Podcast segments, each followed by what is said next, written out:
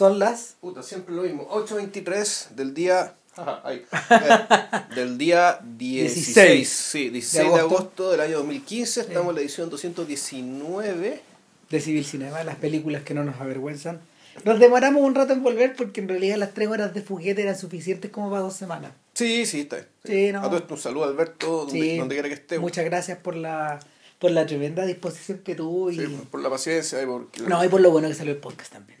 A propósito, sí, de hecho. Así que, nada, pues, eh, lo habíamos discutido, creo, en el último podcast, o, la, miro- o, o- no sé, o después, pero la cosa estaba clara de que hoy día íbamos a hacer la segunda parte, después de cuatro años, más o No, menos, sí, más o de, de Mad Men. Es decir, para los efectos técnicos, este es un Mad Men que va El desde segundo tiempo, digamos. 2011, 2013, 2014, 2015. ¿Cachai? Porque el anterior cubría el espacio del 2007 al 2010. Ya. Sí. Y, y en el fondo, eh, mira, yo ni me acuerdo que conversamos esa vez, pero había, cierta- había el- ciertas cosas que estaban como... Sí, es que esa conversación salió a partir de un artículo, que yo- artículo. yo encontré en el, en el Daily sobre- Venía pensando ahora de, de Daniel Mendelssohn, del- Claro. este crítico del New, del New Yorker, ¿no? de la, del, de la New York Review of Books. Claro, eso. Que Claro, ahí lo publicó, de hecho. Claro, y este, este es un crítico literario, ¿no? Sí. Eh, es un crítico literario y un crítico cultural. Mendelssohn, Mendelssohn es famoso, bueno, por, su, por, por, su- por sus comentarios, pero también porque... Ah, era- por el libro Sus parientes, ¿no? eh, eh, exacto. Claro. Él es famoso por, por The Lost, Ya, eh, este libro que, que escribió sobre sus parientes lituanos. ya. Y mm, que, que algunos de ellos, fueron- o sea, era, era toda una rama de la familia de los Mendelssohn, que, y creo que también de la familia de la mamá, Ya. que emigraron a Estados Unidos y algunos se devuelven. Y estos que se devuelven, bueno, son, son se cuentan entre los 6 millones. Ya. No se supo más, digamos. No, claro, entonces este, este es una travesía impresionante que... O, o al menos se supo dónde murieron o ni siquiera. Eh, mira, yo ese libro, el libro es grandote, yo, yo me lo leí hasta como la mitad. tú. Dejé la travesía a la mitad eh, y lo que, a ver, lo que ocurre con lo que ocurre con Mendelssohn es que des- eh, es una persona que en el fondo él es un especialista en estudios clásicos. Entonces para él resultaba natural que cualquiera de estas historias se le parece a la Odisea de alguna manera. Entonces todo es como un travelogue, todo es como una de hecho, años después escribió un libro con su papá, eh, so- o sea, sobre su papá y él, eh, un viaje que ellos hacen por las islas griegas, Ya. en la búsqueda de las huellas de Odiseo, en el Ya. fondo. Entonces, como que todo se le tiende a parecer un poco en ese sentido. Ya. Nada, pues, Bueno, el tema es que la- este, en este artículo de Mendelssohn. que no se nos ha olvidado, Por- así de bueno es. Claro, porque el, yo me acuerdo que la, la ¿cómo se los, los, los apuntes más interesantes, eh, o que los que más recuerdo eran, era uno que él, él creía que esta es una serie que estaba hecha, eh, que, esta- que estaba hecha de una manera tal que, que los adultos adultos ya mayores que están viendo la serie recordaran el mundo de su infancia. De ahí desprendí una segunda conclusión, que era que en el fondo eh, los tipos que narran esta historia son los hijos, de alguna manera equi- eh, equivalen a los hijos de Draper. La hija mayor sobre todo. Claro. Y que es por esa razón que la, la serie tenía un punto focal específicamente en ella, de todos los otros que tenía también. Claro. Y, Y- bueno, incluso hay un tema también con la, la posición de la cámara. Sí. Está la impresión como si la cámara, esto es un poco lo que pasa con Osu también. De que Osu ponía la cámara a cierta una altura baja para mirar como, como, el mundo, como los niños miran el mundo. Ya, ese era. Claro, era una de las voladas que se pegaban en Mendelssohn, pero eh, el artículo hizo un montón de agua, Ya. o sea, que, perdón, movió las aguas bastante y lo, lo compilaron finalmente en, una, en un libro de Mendelssohn que se llama Waiting for the, Barbarian, for the Barbarians, Ya. que, cuyo título está tomado de un poema de Cavafi, Ya. de hecho, Esperando a los Mm, bárbaros, sí. que parece que es el poema más famoso, o uno de los más famosos. No, el más famoso es Ítaca, ¿no? Mm, Bueno. Yo no cacho mucho, pero Ya. me lo topé ahora a propósito de... Estaba leyendo un libro sobre, sobre el estilo tardío, De, que lo escribió Edward Said. Entonces ahí hablaba de Cavafi y hablaba del poema también. Y, y claro, el, en cierta medida, en cierta medida lo que ocurría con lo que ocurría con, con Mad Men, además, en esa ocasión lo mencionamos, era primero que nada, o sea, aparte de todo esto, en segundo y en tercer lugar, eh, que era un show de fuerte vocación neoclásica. Es decir, eh, no está conducido por estridencias, por ejemplo. Para los que han visto Breaking Bad, Breaking Bad es al revés, es un show, es una, es una serie eh, expresionista. Hay gente, que, hay gente que le ha dedicado hartas páginas y hartos, hartos posteos al uso del color en Breaking Bad, por ejemplo. Eh, acá también el color es importante, pero los colores que son importantes son precisamente los que aparecen en la promoción. El blanco, el negro y el, el, blanco, el negro y el rojo. ¿Cachai? Y, y, y bueno, y que, y que, están, no sé, pues gamados de distintas formas, porque los códigos de color de la serie van cambiando en la medida de que la década de los 60 va cambiando. Otra cosa que eh, yo me acuerdo que especulábamos era cómo iba a terminar esto. Claro, yo creo que nosotros habíamos llegado al consenso que esta era una serie sobre la década. nosotros teníamos la idea de que, ya sabiendo más o menos cuánto durar la serie, que efectivamente la serie iba a terminar con el fin de la década. Y iba a terminar con el fin de la década y la especulación mía fue que iba a terminar ahí porque en algún momento Don Draper se, se iba a salir. O sea, o, o, o la década le iba, a, le dar vuelta a la espalda. O le iba a pegar duro. O él le iba a dar vuelta a la espalda al, al, al tiempo. Digamos. Entonces uno lo que veía era que la insatisfacción de, permanente de Don Draper lo estaba, estaba empujando la historia hacia que en algún momento él y el mundo al cual tenía que entender para poder venderlo después se iban a tener que separar. Digamos, y que Don Draper no iba a tener herramientas para entender lo que estaba pasando y en lo que se había convertido el mundo, digamos, debido a todos los problemas privados, digamos, y por todas las, y por, y por todas las, eh, por decirlo de alguna manera, las, son, son falencias, pues son falencias, las falencias de base que tiene, pero bueno, me refiero a falencias, más, más bien las taras, que hay cosas las cuales no posee, y por, no por su culpa, digamos, da la, la particular historia que él tiene. eh, lo otro que, de lo otro que hablábamos, en el fondo, era el supuesto destino de, de del personaje de Draper. Mencionamos que una de las posibilidades era que se muriera, ponte De que se muriera o que abandonara la publicidad. Claro. Eh, que, que, la historia, que, lo abandonara la historia, la historia que nos interesa. Lo que tiene otra relación con la. Lo que, lo que establece otra relación con la misma serie, porque la cantidad de personajes que mueren en la serie, o que se desaparecen, o que se los traga la década, es muy grande. Sí. Sí, es, más grande de lo que parece. Es decir, eh, no sé, mira, o sea, haciendo un rápido body count. Muere, la, esta, en esta última temporada nos enteramos que la señora que era como dueña de esta tienda de, de esta tienda tipo, no sé, pues Macy's. Claro. Ella fallece, fallece de cáncer. ¿Era Mendel? Menken. Menken. Claro, la, la tienda Menken. Sí. Claro. Que es Macy's en el fondo, que son ese tipo de cosas. Ella muere. Eh, la amante, la amante Vitnik de, de Draper, esta chica que aparece al principio y que luego la volvemos a encontrar en muy malas condiciones, se desaparece también, se lo traga la década. ¿Qué, qué, qué amante Vitnik? No, Él iba al village a ver a esta, a esta, señora, a esta cabra, no sé. Ella había trabajado en publicidad un tiempo. Era como, no sé, un creativo junior o alguna cosa así similar, no sé no trabajaba como, no era como Peggy, sino que trabajaba como adjunta y él había mantenido una relación con ella. Pero la última vez que la, la última vez que la vemos le pasa lo mismo que a este colega de lo, que este colega de la oficina, porque que también se lo traga la década de alguna manera. Eh, después del despido, él se dedica como a distintas cosas y termina convertido en una especie como de fanático religioso. Claro, pero al mismo tiempo está Hare Krishna con la está Krishna todavía queriendo vender eh, em, guiones de ciencia ficción a Hollywood. Claro. Y se va para Hollywood. Cuando... Ahí, no se supo más. Claro. Bueno, eh, la señora Draper también muere. La primera señora Draper. Mm, sí. La original. O sea, mejor dicho, la señora es verdadero Don Draper. Exactamente. Muere también, obviamente, el hermano de Don que se suicida, sí. Claro.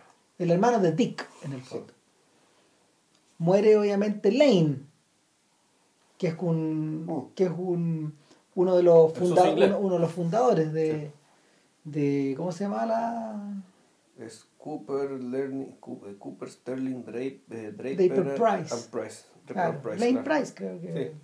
claro también también fallece Eh, muere la madre de Pete Campbell en un accidente muy extraño en un suceso muy extraño en un, de un barco un transatlántico No, no, es eh, el, el papá el que muere. no, no, el papá, el el papá también muere en un choque Sí. de avión y la señora se ahoga Ya.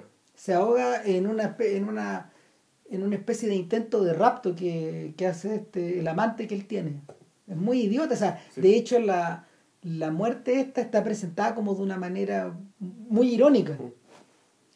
Eh, Bueno, muere Cooper.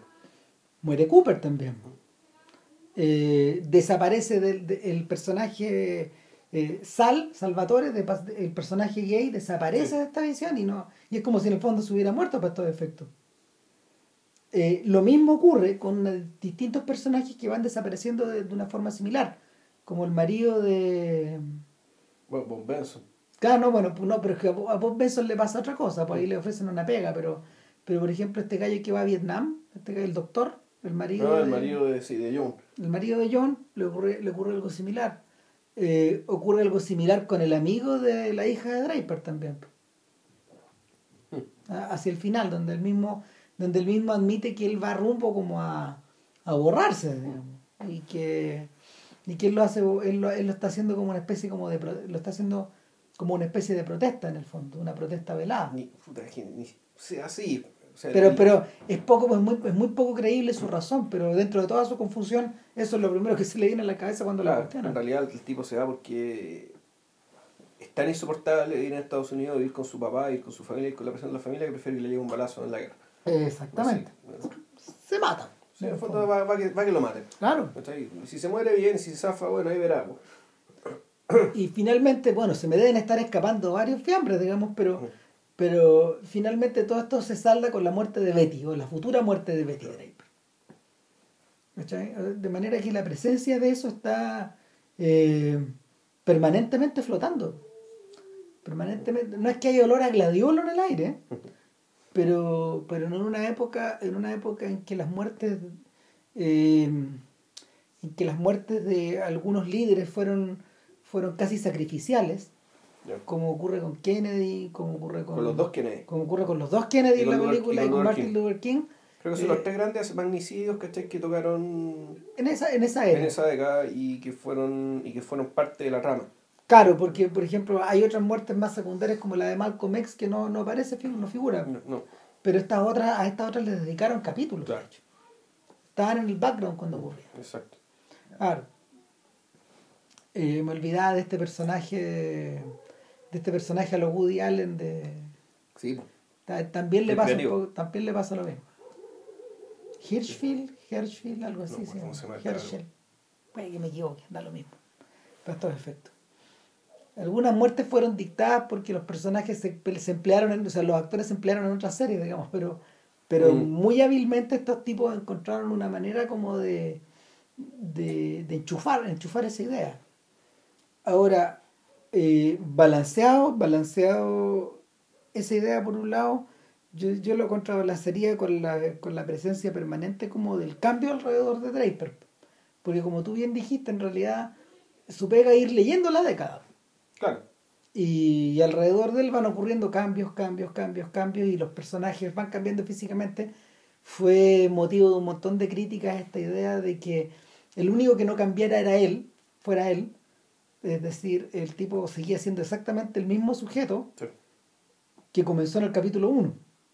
Pero yo creo que ese es un valor, no es una, no es una debilidad.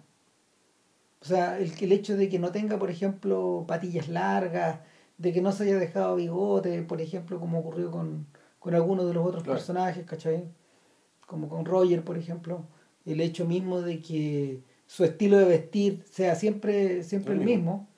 eh, y que y en términos personales, eh, sí se fijan fuerte también. El hecho de que en realidad el personaje no cambia. es un palo. Y no cambia nada. Y no cambia porque. Me he visto la pregunta. Eh, Y, y en realidad, claro, uno, un- más allá de preguntarse acerca de si esto le agrega o no le agrega valor a la, a, a- a la serie, en realidad la pregunta, la pregunta que creo que es legítima es que, ah, dándonos cuenta de esto, y dándonos, que, dándonos cuenta que esta serie de todas formas quiere, quiere parecerse a la vida y, y, y- y el listado de muertes, digamos, que acabamos de, de- de hacer, es un poco una prueba de que efectivamente, como esta serie quiere parecerse la vida y la vida transcurrir una década y una década, efectivamente se muere, se muere la gente. ¿cachai? Entonces, y tú, la mía que te interesas en algo y te quedas en algo, tú ves cómo la gente va y la gente llega. A todos ustedes, los- me imagino, a todos ustedes les ha pasado alguna vez cuando se quedan mucho tiempo en una pega. Uh, claro. ¿Qué, qué es, lo que, qué es lo que hacen ustedes? ¿Qué, qué, qué es lo que termina pasando? Uh, empiezan a darse cuenta que la gente se va y la gente llega y ustedes siguen. Hasta que les va a tocar el momento irse ustedes. Aquí en Mad Men, el, uno podría decir que, claro, hay un, está el núcleo, eh, Don Draper, digamos, y hay un, y hay un núcleo alrededor de Draper, digamos, ¿cachai? que me da la impresión de que a medida que avanzaba la serie se iba, iba como convirtiendo en, el, verd- en- también en un núcleo protagonista. También. Y Que, era el núcleo de dueños que era el, núcleo de los dueños, los socios de la empresa. Claro, y de, de alguna forma eso es lo que ocurre Pero, ah, justamente Mm. a partir del cambio radical del final de la temporada 4. Puede ser. No, y además, y eso está para compensar otra cosa. ¿cachai? Compensar el hecho de que como Don Draper no cambia, Son los otros los que... los otros tienen que cambiar. O sea, lo, lo- lo- a Don Draper también le pasan cosas. Sí, claro. Le pasan, le pasan cosas. Pero en lo profundo, eh, él no cambia.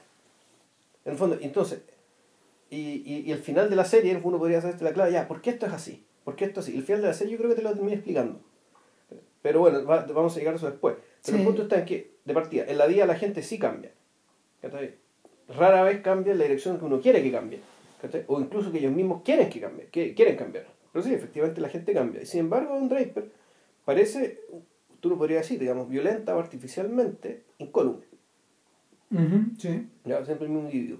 En Pero- una época que está definida por el cambio, Por el cambio, claro. en una época que está definida desde la cultura pop, esta idea de que todo cambia en los 60, ¿Mm? de que todo se transforma, de que esta década es distinta a las otras, de que No, claro, sí, el el que, emer- el que se sumerge ahí emerge convertido en otro. ¿eh? Esa es como la idea básica del mito.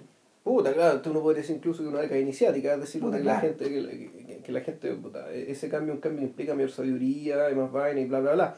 En el fondo, la- el cambio siempre ha habido, solamente que en algún momento el ritmo, aquí el ritmo aceleró, por lo tanto fue más perceptible. Y sin embargo, Don Draper se convirtió en el evento más contracultu- contracultural de todos, digamos, que para mantenerse igual. ¿ya? Igual. Con la diferencia de que, claro, los viejos conservadores, los viejos vinagres que decían no cambiar. Eh, ellos también son contraculturales, digamos, y tenemos, no sé, a, a nuestros hermógenes, bueno, que que ser como el equivalente, ¿no? Claro. Que- Sin embargo, sin embargo, eh, la guerra que da con la, la- la- esta guerra secreta que Draper da contra el cambio, eh, o sea, contra su cambio. contra su, contra, claro, contra cambiar él, eh, no es, no es, no es por ejemplo, en el no, a ver, no es reaccionaria en el sentido que, que son reaccionarios los Hermógenes y los Gonzalo Rojas y los, Claro. y los etcétera. A eso, a eso voy. Claro. Porque el- el- el- el reacc- la reacción es al mismo tiempo clausura. Claro. Es una clausura. Yo me mantengo en lo mío, digamos, con la esperanza de que esto otro no me toque. ¿Cachai? Don Draper es un tipo que está al mismo tiempo tan confiado, es tan impermeable, digamos, ¿cachai? que también se sumerge en todo. Conoce gente de, lo- de los más distintos círculos. eh, se, relaciona con ellos, aprende de ellos. eh, de los más distintos medios sociales, en ese sentido, Don Draper es, muy raro, es una especie de anticamaleón. Porque una persona que siempre es la misma, no se modifica para estar con los otros, y sin embargo, siempre cae bien, siempre se adapta, se, se instala, interactúa, logra lo que quiere, como en general, como en general un tipo más o menos decente, que puta, efectivamente también termina aportando algún valor, digamos, a la gente con la que interactúa también. Oye, si, le- si, si lo invertimos y eh, Don Draper es como el peje sapo pero el anti peje sapo El, el anti, anti, no, es incomparable. en fin pero, pero el, el, el punto es que Don Draper es un culebrea al interior de todos estos mundos Claro, pero entonces, y, y lo más interesante ¿no? es que, o sea, bueno, Don Draper entonces va a ser un poco el espíritu de esta década, eso dijimos en el primer podcast. no estábamos tan equivocados sí, lo estamos igual. no o sea, yo creo que no Yo creo que, es que, al menos yo como entendía lo que era el espíritu de la época, ¿cachai? Eh, yo lo entendí de una manera tal que esto iba a terminar en la disolución. Mira, yo... Y, y, y, y, aquí pasa algo completamente distinto. Ya, yo tengo, lo que pasa es que yo me he ido, me he ido quedando con otra sensación, porque, y aquí podemos ir, eh, tal vez sea el momento también de, de como ir caracterizando cada temporada, pero... Yo tengo ya me borrar, de hecho. Cuando le preguntaron a Weiner el año pasado, cuando, cuando The Paris Review lo entrevistó. Eso ya cuando se hizo público que se iban a separar al final de la serie en dos, en dos subtemporadas claro, todo eso. Ya. Claro, lo entrevistaron con motivo de la séptima temporada, del comienzo de la séptima temporada. Y la entrevista de Paris Review, que yo la recomiendo muchísimo, es bastante larga, como todas las entrevistas de, de ese, ¿cómo se llama?, de ese medio. Pero lo interesante es que, a ver, primero que nada, se la hizo una colega, es decir, eh, se la hizo una escritora que ofició de guionista o que estuvo en la mesa de guionista de Mad Men para algunos capítulos. En segundo lugar, eh, The Paris Review es una revista literaria. Entonces, de hecho, la, el tenor de la entrevista eh, es sobre todo literario. Em, y para, detrás de eso hay una razón. Weiner, el, el mayor de Weiner en la universidad es poesía. Eso es lo que estudió. Eso es lo que fue a estudiar a la universidad. Y ahí él explica cómo hizo el tránsito de la literatura hacia los guiones. Eh, habla mucho de David Chase también. Que si eventualmente algún día hacemos un podcast de Los Sopranos o de la primera temporada, como alguna vez dijimos, hay un tema ahí, hay un tema, hay un tema grande con Chase acá. O sea, Chase en realidad es como el padre de todos estos tipos. Y eh, y en tercer lugar, eh, ella, ella, ella le pregunta en algún momento de la entrevista eh, si algún día va a um, ceder a la tentación de hacer una secuela o un spin-off de Mad Men. Y él es súper claro, él dice, yo ya lo hice. El spin-off de Mad Men parte en la quinta temporada. Entonces, eso alimentaba una idea que parece que tiramos en el primer podcast, que era nuestra sensación, era que si esto hubiera terminado, podría haber terminado al final de la cuarta cuando se disuelve Sterling Cooper y crean esta nueva crean esta nueva y cuando básicamente logran que los ponen contra la pared claro. Y claro cuando Lane traiciona a, su, a sus amos digamos los, los, los despide a todos. Exacto. Y se va con ellos y forma la agencia nueva. Exacto. Y, y te queda la sensación de que algo se está acabando y de, de que algo empieza. Claro. Eh, de hecho, ese es el momento, ese es el momento clave donde la, donde la serie deja de verse al estilo años 50, deja de ser fotografía al estilo de al estilo podríamos decir de Todd Haynes como Todd Haynes lo hace por ejemplo en tus películas ambientadas en los 50 es decir pues vendría a ser el, el, el, disco el disco de los Beatles que hizo la transición o sea por Robert Soul o el anterior digamos que te, que, claro. que, te, que te, te, parten dos la, la, la discografía de los Beatles claro entonces el, es, es, donde, es donde cambia ese mundo y parte, parte otro. Y en este otro mundo hay cosas, hay otras cosas que los caracteriza. Uno, el cambio físico. Ahí empiezan a cambiar los personajes, empiezan a, a vestirse de otra manera, a peinarse de otra manera. A aparecer colores más chillones, solapas más grandes. Bueno, ustedes, ustedes mismos lo saben. O sea, si proyectan la idea a, a todas estas series como de, de, mediados de los 60 hacia adelante, está todo así. Está, está todo cruzado por esta esta idea de que, no sé, las costumbres se empiezan a relajar mm. en, lo que tiene, en lo que tiene que ver con la apariencia.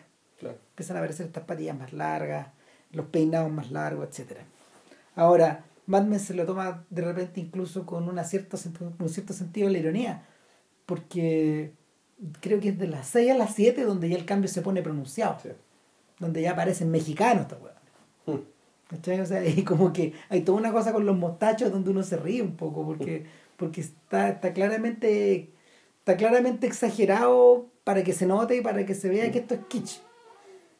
Eh, sí, claramente exagerado. Sí.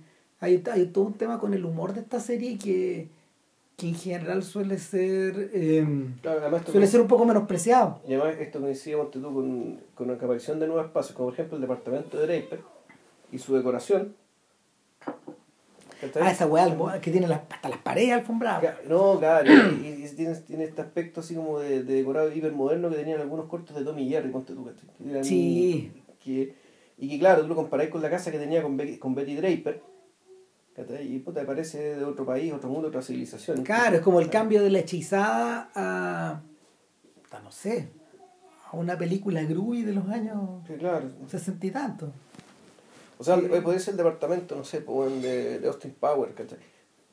Hay una Austin Powerización. claro. Qué feo ese adjetivo.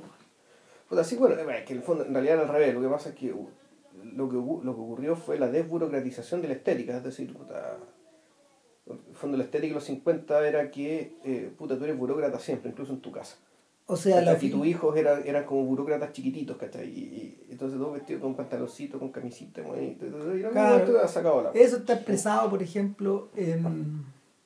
Eso está expresado perfecto en series como Leave It to Beaver cuando uno ve los clips eso, o Father, Snow, Father Knows Best, todas esas series como famosillas, donde en el fondo el papá está al centro y los hijos como que lo rodean en corro. Claro.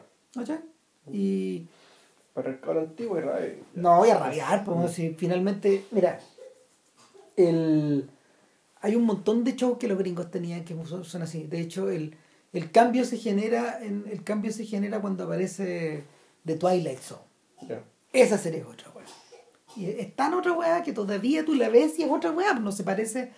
De, hecho, esa serie no se parece ni siquiera. A la, versión, a la dimensión desconocida que vimos nosotros los No. ¿eh? Y es tan chacal que ni siquiera se parece a las mejores series de ahora. Pues, otra weá está disparada para adelante. Siempre, está, siempre va a estar disparada hacia adelante. Pues el Apex. La mejor weá que existe nomás. De, la forma en que está hecha, weón. La, el cuidado que pusieron, y además lo polisémica que es la cantidad de temas que escogen, etcétera. O sea, todo para estos gallos el mundo, o sea, este mundo que se vive ahora es un poco, es un poco tributario de eso.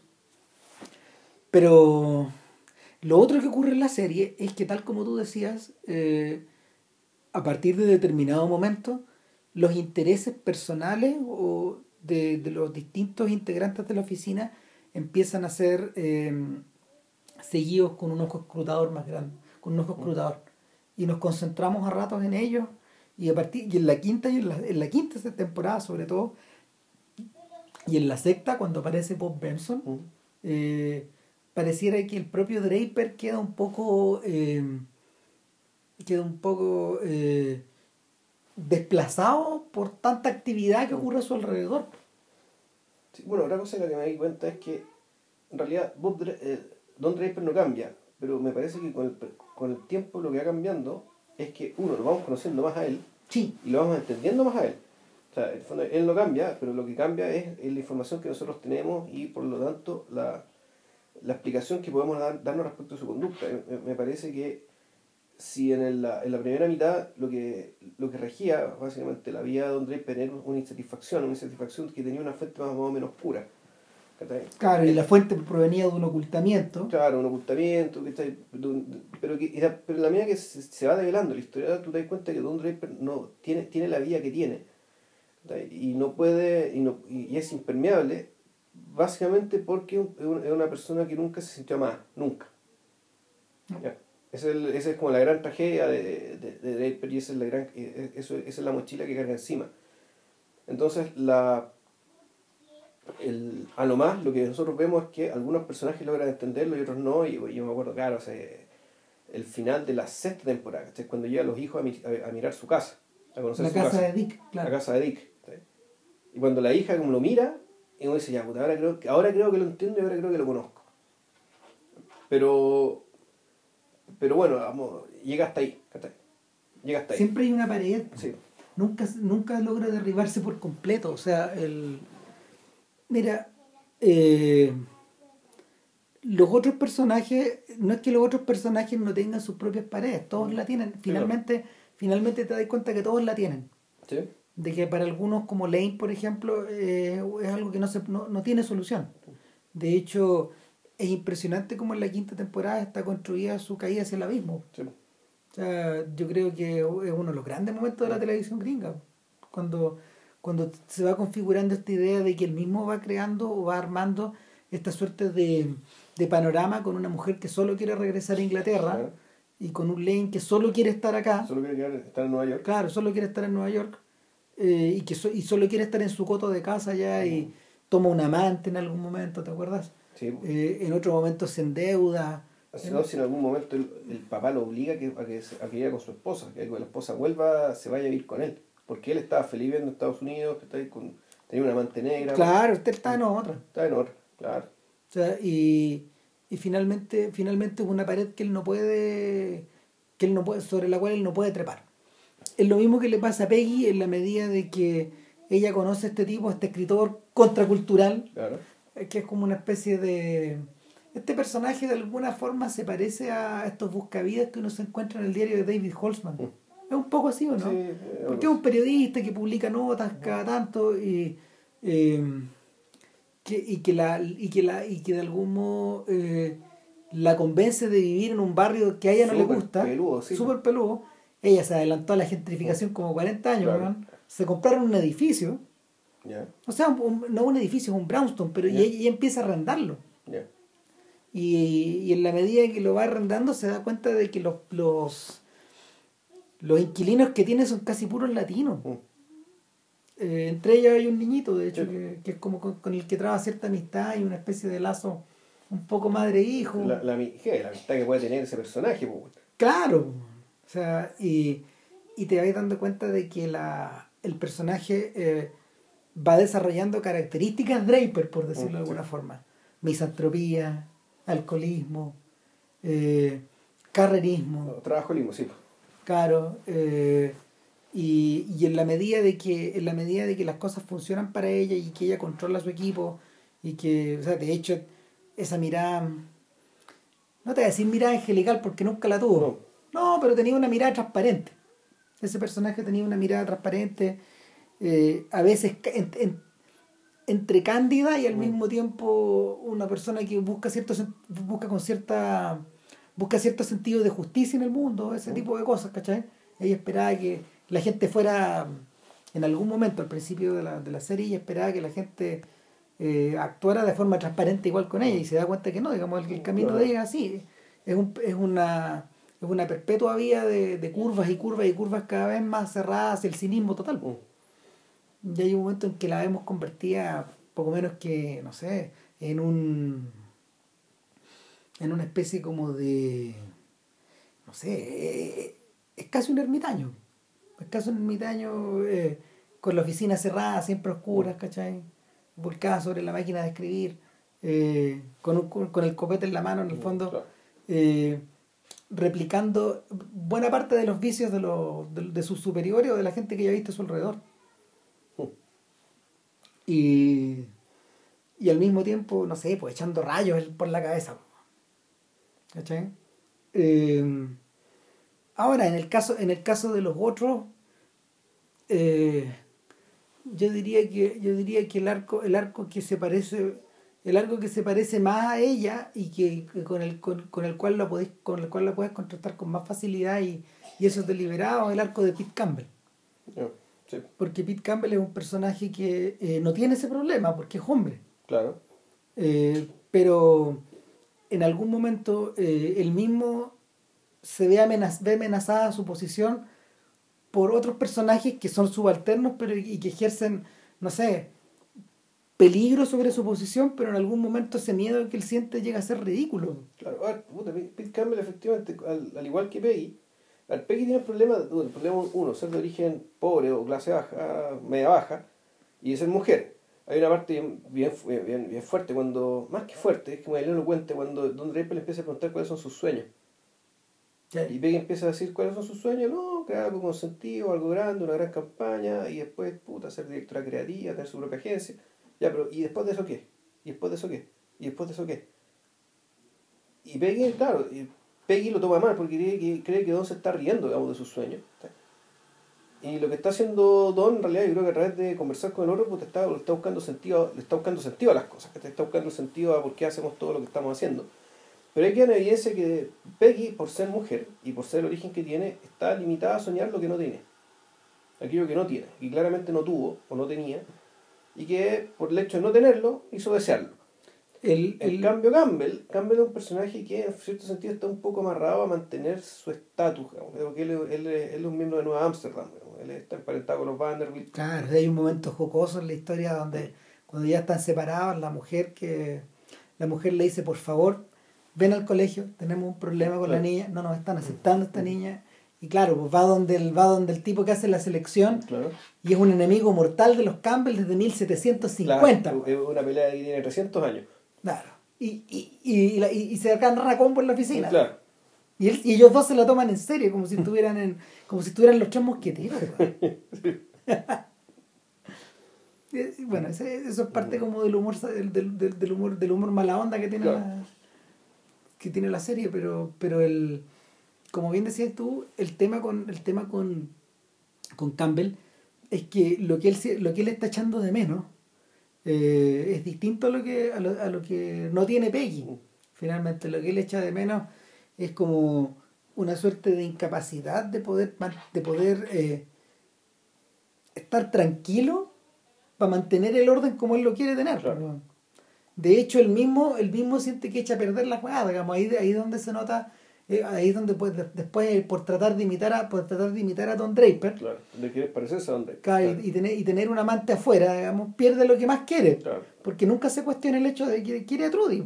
Si esos dos están enamorados, muy, se quieren mucho. Y, y, y la serie había tomado bastante cuidado en de explicarlo al principio, cuando se conocen y cuando se casan, etcétera En esa escena cuando ellos bailan, por ejemplo, vestidos como de los años 20. Un capítulo muy antiguo. Bueno, eh, por otro lado, eh, está esta idea de que por ser él quien es, eh, necesita ser muy reconocido. Y quiere ser socio, por ejemplo. Claro. Y en algún momento lo muñe- muñequea para hacerlo. Y, y lo, lo logra. Claro. Termina convirtiéndose en socio. Y.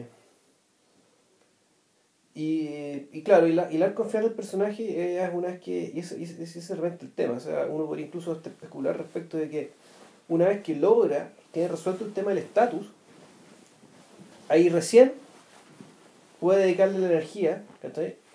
a ser el hombre de familia y padre que él quiere ser.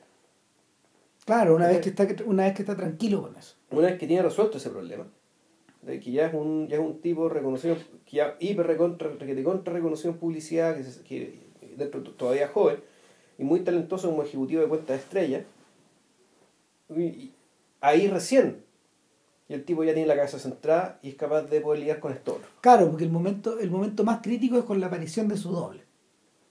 ¿Cachai? Su doble es Bob Benson. Bob Benson. Bob Benson. Bob Benson, que en el fondo es el doble de todo. Puta, Bob Benson, en realidad para mí Bob Benson yo decía, este va a ser el que se va a comer a, a, a, a Don Draper. Este, este va a ser el, esta va a ser la limaña, digamos, ¿cachai? Que va, que va a reemplazar esta otra limaña. Claro. ¿Por qué? Porque esta limaña es tremendamente ubicua. Es un personaje que trabajaba en el cuarto piso, Claro.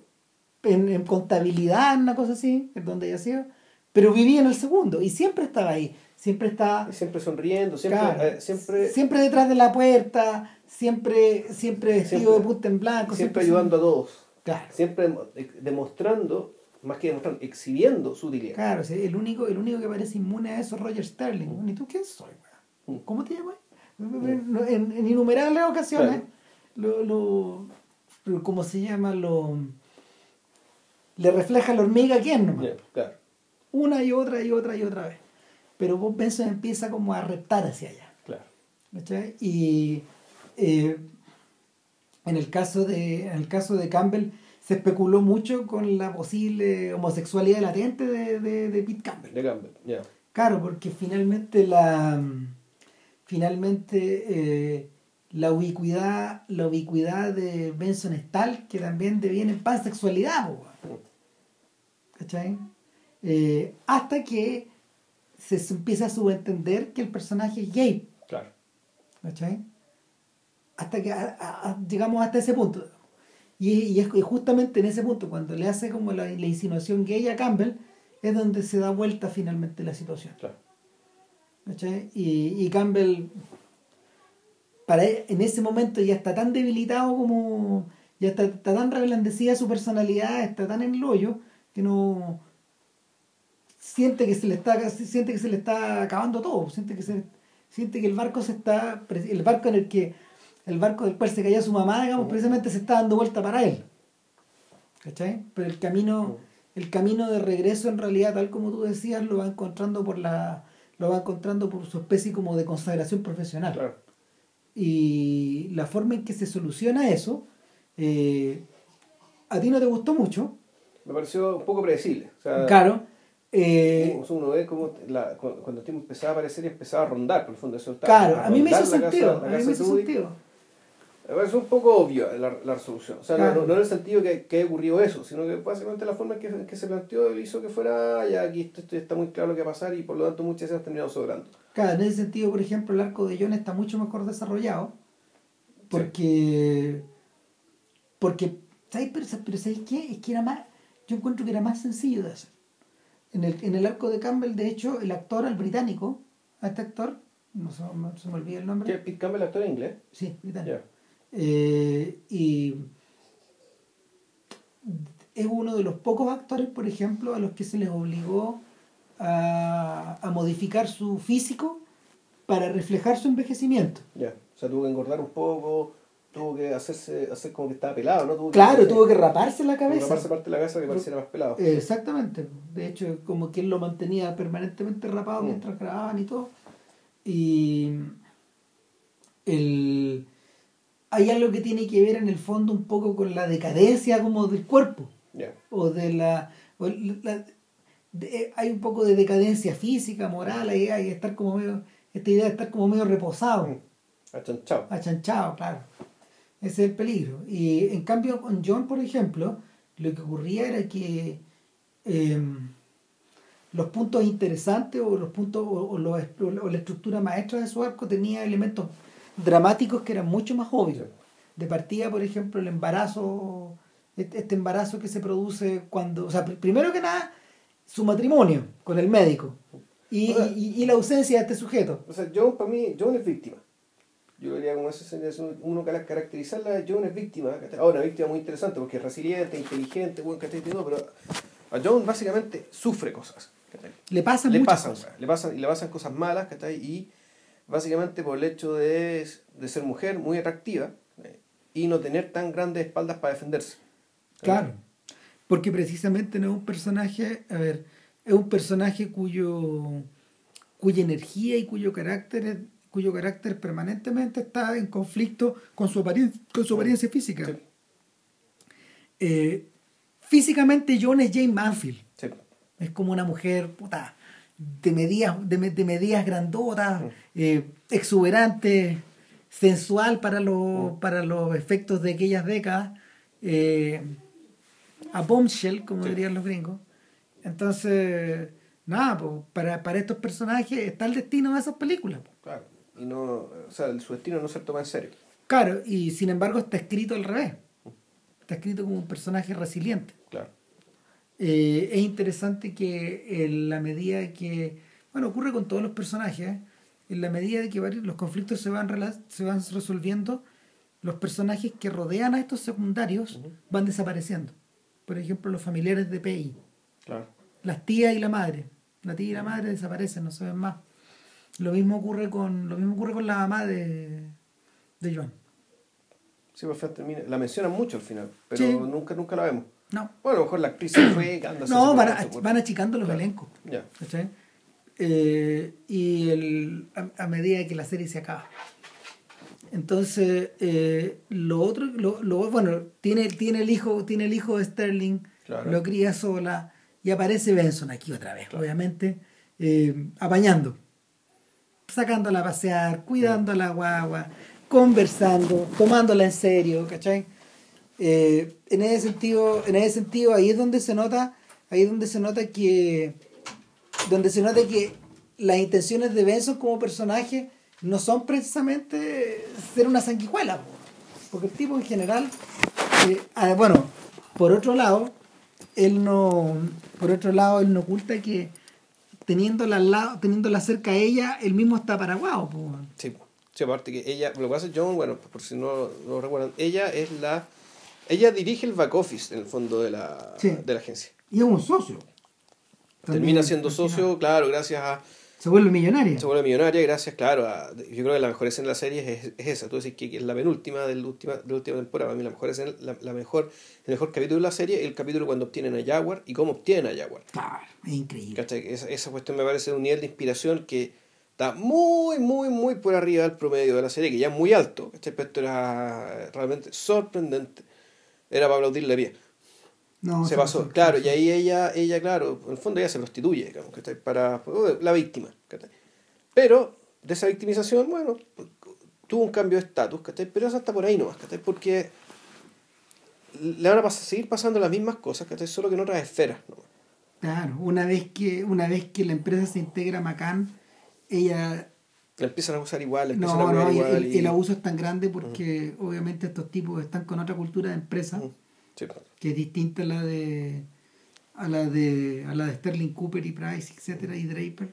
Eh, entonces, finalmente la cosa se pone fea. Sí, claro. Entonces tú, tú incluso te podrías hacer la lectura de que la, toda la historia de Mad Men, aparte de ser la historia de este, de este señor, del, señor que no cambia, es también la historia de un, pseudo paraíso, por decirlo alguna de un pseudo paraíso creativo, profesional, publicitario, no sé cómo llamarlo, digamos, Que, es la historia de una agencia pequeñita. De una agencia pequeña, pero que, que era capaz de mantener a toda esta gente junta, porque entre todo era un lugar puta virtuoso, Era un lugar que quería hacer bien su pega. Que, y lo quería hacer con. Quería hacer, quería hacer bien su pega, quería hacerle una escala humana.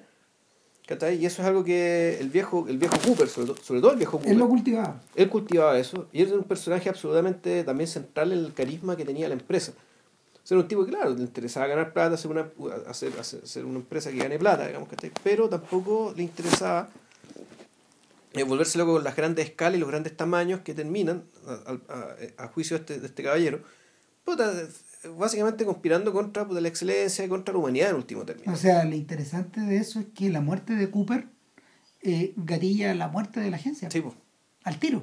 Claro, porque ahí inmediatamente le vende el alma al diablo, que, que básicamente está como asociación con McCann, que ahí lo, lo caracteriza como unos uno irlandeses muy brutos, que básicamente con su grande espalda y con sus grandes clientes, que sacan publicidad como si fueran salchichas, nada particularmente inspirada porque a esta altura ya las grandes marcas, la marca hace el trabajo por sí sola. como se lo dejan claro a Draper. Claro. O sea, te tenemos Coca-Cola, como si fuera en el fondo una joya en la corona de, de, de publicista. Claro, te contáis con muchos recursos y muchas y muchas cosas, pero donde tú decís, la marca es tan potente que, que a esta altura ya no necesita tanto la publicidad, la tiene que tener porque tiene que estar presente. Pero ya con, no, no necesitáis unos, unos grandes grandes goles publicitarios, ¿cachai? Porque la marca igual se defiende sola. Igual, yo diría que esta agencia chica también es un paradigma de, la actitud que los gringos tenían eh, respecto de la publicidad en la mitad del siglo XX. Y en ese sentido, Roger Sterling, por ejemplo, es como es un súper buen ejemplo. Es un tipo que tiene el capital, que lo anda desperdigando por el mundo, así como anda desperdigando sus dotes por distintos lados. Eh, es un personaje, de hecho, que no trabaja. Que se, que, o sea, su pega es reunirse con gente. Exacto. Y, eh, estar ahí, estar, estar tomando el pulso. Mm. Pero llega, llega un punto en que el mismo se pierde, de hecho. Claro. en, esa misma, en esa misma búsqueda. O sea, cuando ya deja a la segunda mujer, a esta esposa trofeo, eh, y se lanza, no sé, pues, a vivir, a vivir en estos, a vivir en un hotel eh, cada noche con alguien distinto, em, finalmente, finalmente te das cuenta que finalmente te das cuenta de que un, personaje un personaje como él eh, no, no, posee por ejemplo la eh, un personaje como él que funciona como un nivel aristocrático como un nivel medio decadente también no funciona dentro de esta cultura de Macamp de esta, de esta cultura de reuniones como a tal hora, de llegar a la oficina a tal otra. De funcionarios, en el fondo. Claro. ¿De qué te estás acordando? No, de que lo divertido que es Sterling Power. Ah, claro. Pero ¿quién, quién había? Creo que en algún momento ellos mismos lo dicen, pero ellos son que Sterling y Draper son Martin y Lewis. Mm. O sea, perdón, al revés. Son Draper y Sterling son Martin y Lewis. Exacto. Tal cual. Claro, él, es el comediante de esta historia. Es interesante porque el, propio actor. Eh, Claro, eh, fue tomando a medida, que, a medida que la serie iba, iba avanzando fue tomando eh, papeles cada vez más importantes pues, en producción. Ya. Escribió capítulos, dirigió capítulos, produjo. Sí. Yo creo que precisamente porque a lo mejor el personaje de él tampoco estaba tan cargado de mucha pega. Eh, o sea, finalmente, finalmente lo tenían ahí. Yo el, la parte del arco de Sterling que se vuelve más dramática en algún momento es cuando tiene que ir a rescatar a su hija A su hija. que está en una suerte como de comuna o de culto. Y, y finalmente, para descubrir que no hay nada que rescatar, pues, sea, de que por más que se la lleve, en el fondo nunca la va a poder traer de vuelta. Claro. Y, y precisamente, Pero al final, al final ella se queda ahí, ¿no? sí, precisamente lo que, o sea, y si se la llevan, vuelve, sí, precisamente lo que marca esta, lo que marca esto eh, es una, es una, eh, eh, a ver, lo, lo que marca esto es que esta es lo que le ocurre a esta cabra que está casada, Tenía un hijo ya. tenía un hijo, pero tenía un marido que había sido escogido con guante Claro. por, por la madre. Eh, es una más de tantas fugas que se producen pues, en la serie. Y, y su hijo es otro, otro más de los tantos cabros chicos semigotados que digamos, salieron de esa generación. Claro, o sea, y por fugas eh, los estoy metiendo todos en el saco. Mm. Eh, todos los personajes importantes de la serie en algún momento se fugan hacia algún lado. Eh, La ventaja de tener un país grande. Claro, pero, pero no. Y es que están así que Ted Shaw, por ejemplo, también hace lo mismo. Él, porque él, que es el paradigma y el ejemplo del buen padre, del buen del, del buen profesional, del, Claro, el- del el- tipo ordenado. En la Némesis, él es la Némesis de, de Don Draper en el sentido que Totalmente. es casi igual de talentoso que él. Exacto. Un poquito menos talentoso que él. Ellos pero- son los arquitectos, de hecho, de la unión de las dos. Claro, ellos, las dos- ellos juntan las dos agencias finalmente dos ya para poder, para poder ganarse a Jaguar, ¿no? Que- Claro. Entonces, eh, tiene, posee todas las cualidades de Draper y es más. Es un tipo íntegro para, los, para todos los efectos. Con el estándar convencional burgués, ¿cachai? Claro, el padre de familia y todo el cuento. Claro, pero incluso a Ted Shaw, incluso él sale con las alas quemadas. Claro, pero él sale arrancando precisamente para no. Cuando él se va a California, era precisamente para no. Para no cagar Para, la para no destruir el matrimonio. Claro. Que por lo demás termina destruyéndose igual, pero. Exacto. pues, Eh, efe- se- tal cual. Entonces, no, no, fíjate, finalmente lo que, lo que ocurre es que no hay salida, no hay salida a la hora de, como de enfrentar tus propios demonios. Eso, eso es lo que, eso es lo que pasa. La sobrina de Draper, es decir, la, la sobrina de, ¿cómo se llama? De su, de su primera esposa. de la esposa del verdadero Draper, Draper. claro, e- ella, a ella le ocurre más o menos lo No, mismo. está cagado, po. Claro, o sea, en algún momento, en algún momento algo se traba en la cabeza de esta chica y, y termina viviendo en la calle. Sí, bueno, es eso. O sea, termina en la calle, después, pues, después, después está viviendo en su casa, está- tiene una casa, ¿cachai? Después se esta colonia, pero la impresión es que te da de ella y, y la trayectoria de estos personajes más. El tema es de dar vuelta, de dar, dar vuelta en círculo. Como ya, ya, ya te quedaste encerrado en un loop perpetuo. Claro, por más que te arranques, estás en el loop. Claro. Y vas y vienes y vuelves y vas y claro. vienes. Pero precisamente eh, a ninguno de los personajes pr- protagonistas, ni Don Draper, ni, las- ni los satélites, No. les pasa. Todos salen, todos encuentran una salida de alguna manera. Todos pegan el salto y, y- y es básicamente su forma también a responder a que, a, bueno, al, al, al, al colapso, digamos, ¿cachai? A la desaparición de la agencia. Sí. ¿cachai? Pero digamos que la única que sigue metida en el cuento, digamos, ¿cachai? Es Peggy. ¿cachai? Pero para Peggy es, un- es una ventaja porque básicamente él ahora Ella tiene hacia dónde crecer como claro, director. Él va a seguir siendo un pescado, ¿cachai? Solo que ahora el tanque es más grande. ¿cachai? Ah, Por lo tanto, tiene espacio para crecer ella como pescado. ¿cachai? Pero los demás, todos se van, se arrancan, cambian de pareja, o se casan, o crean otra empresa. ¿cachai? Salvo Don Draper. ¿cachai? Que también Don Draper, en realidad, eh, y aquí podemos llegar al final, digamos. ¿cachai? Eh, Podríamos hablar un poco de, de, de- de la estructura de la última temporada. ¿Cachai? Que, Ya. que yo creo que es precisamente un camino, un largo camino hacia allá. ya. Eh, A ver, yo, yo creo que toda la serie es un largo y- camino. Y, yo tengo, claro, y, y, y- esa es como el- el- la presión que, que realmente tengo, es que en realidad está, todo estaba pensado tal vez desde el principio, ¿cachai? Que esto iba a desencadenar, iba a terminar en esto y a ser desencadenado de esta manera. Claro, mira, eh, antes, de, antes de meternos justamente en ese camino, hay dos cosas que me gustaría, que me gustaría hacer notar. Una es que Weiner, como sujeto bien leído que es, eh, sí fue dejando, sí fue dejando, eh, sí fue dejando señales permanentes de que eso iba a ocurrir. Eh, Mad Men es una serie particularmente bien escrita, pero al mismo tiempo es una serie particularmente mm, conservadora, por decirlo de alguna forma, en la, en la estructura literaria que tiene. Em, en la medida que eso pasa, a, ver, conservador en el sentido que los gringos entienden como conservador literariamente. O sea, esta es una serie que tiene olor a New Yorker.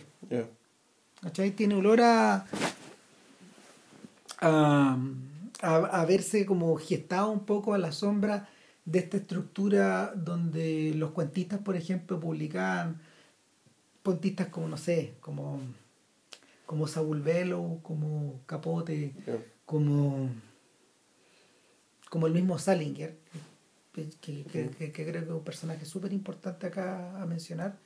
Eh, era gente que de alguna manera había heredado un poco el manto de los Scott Fitzgerald y de los Hemingway de la, de la generación anterior.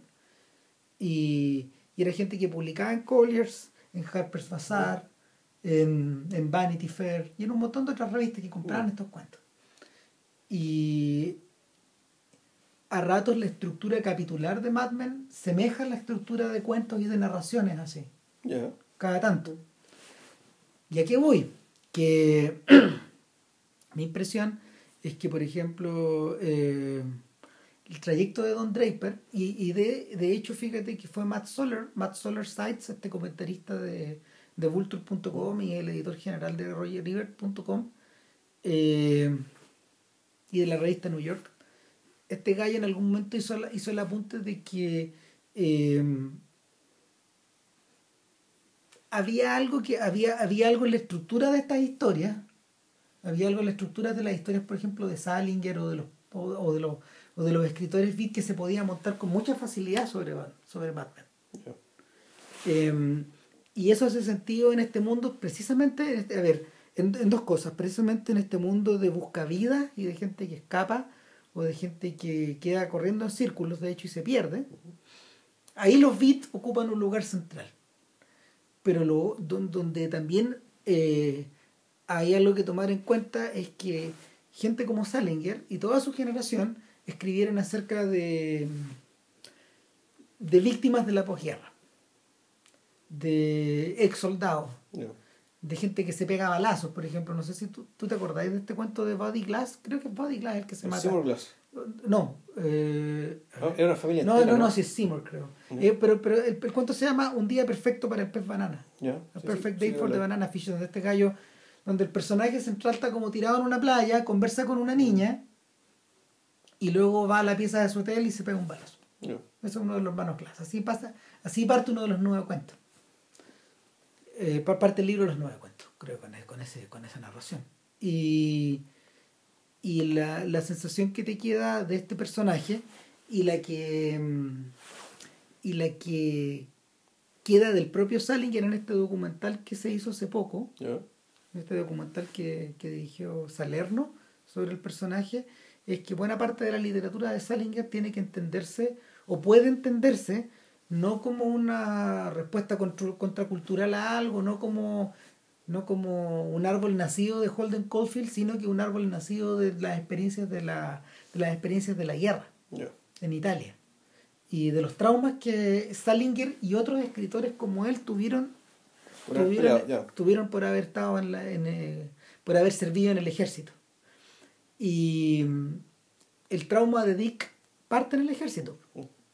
La transformación de Dick en Don se genera precisamente por este shock eh, o por esta mm, por este episodio donde el superior de él, Don Draper, muere eh, muere por una mala manipulación de una bomba de Dick. Claro, y Dick lo suplanta. Y lo suplanta al completo. Entonces, el, personaje hay que entenderlo también como un veterano de guerra, ¿eh? como una persona marcada por su experiencia y al mismo tiempo traumada por esa experiencia. Y, el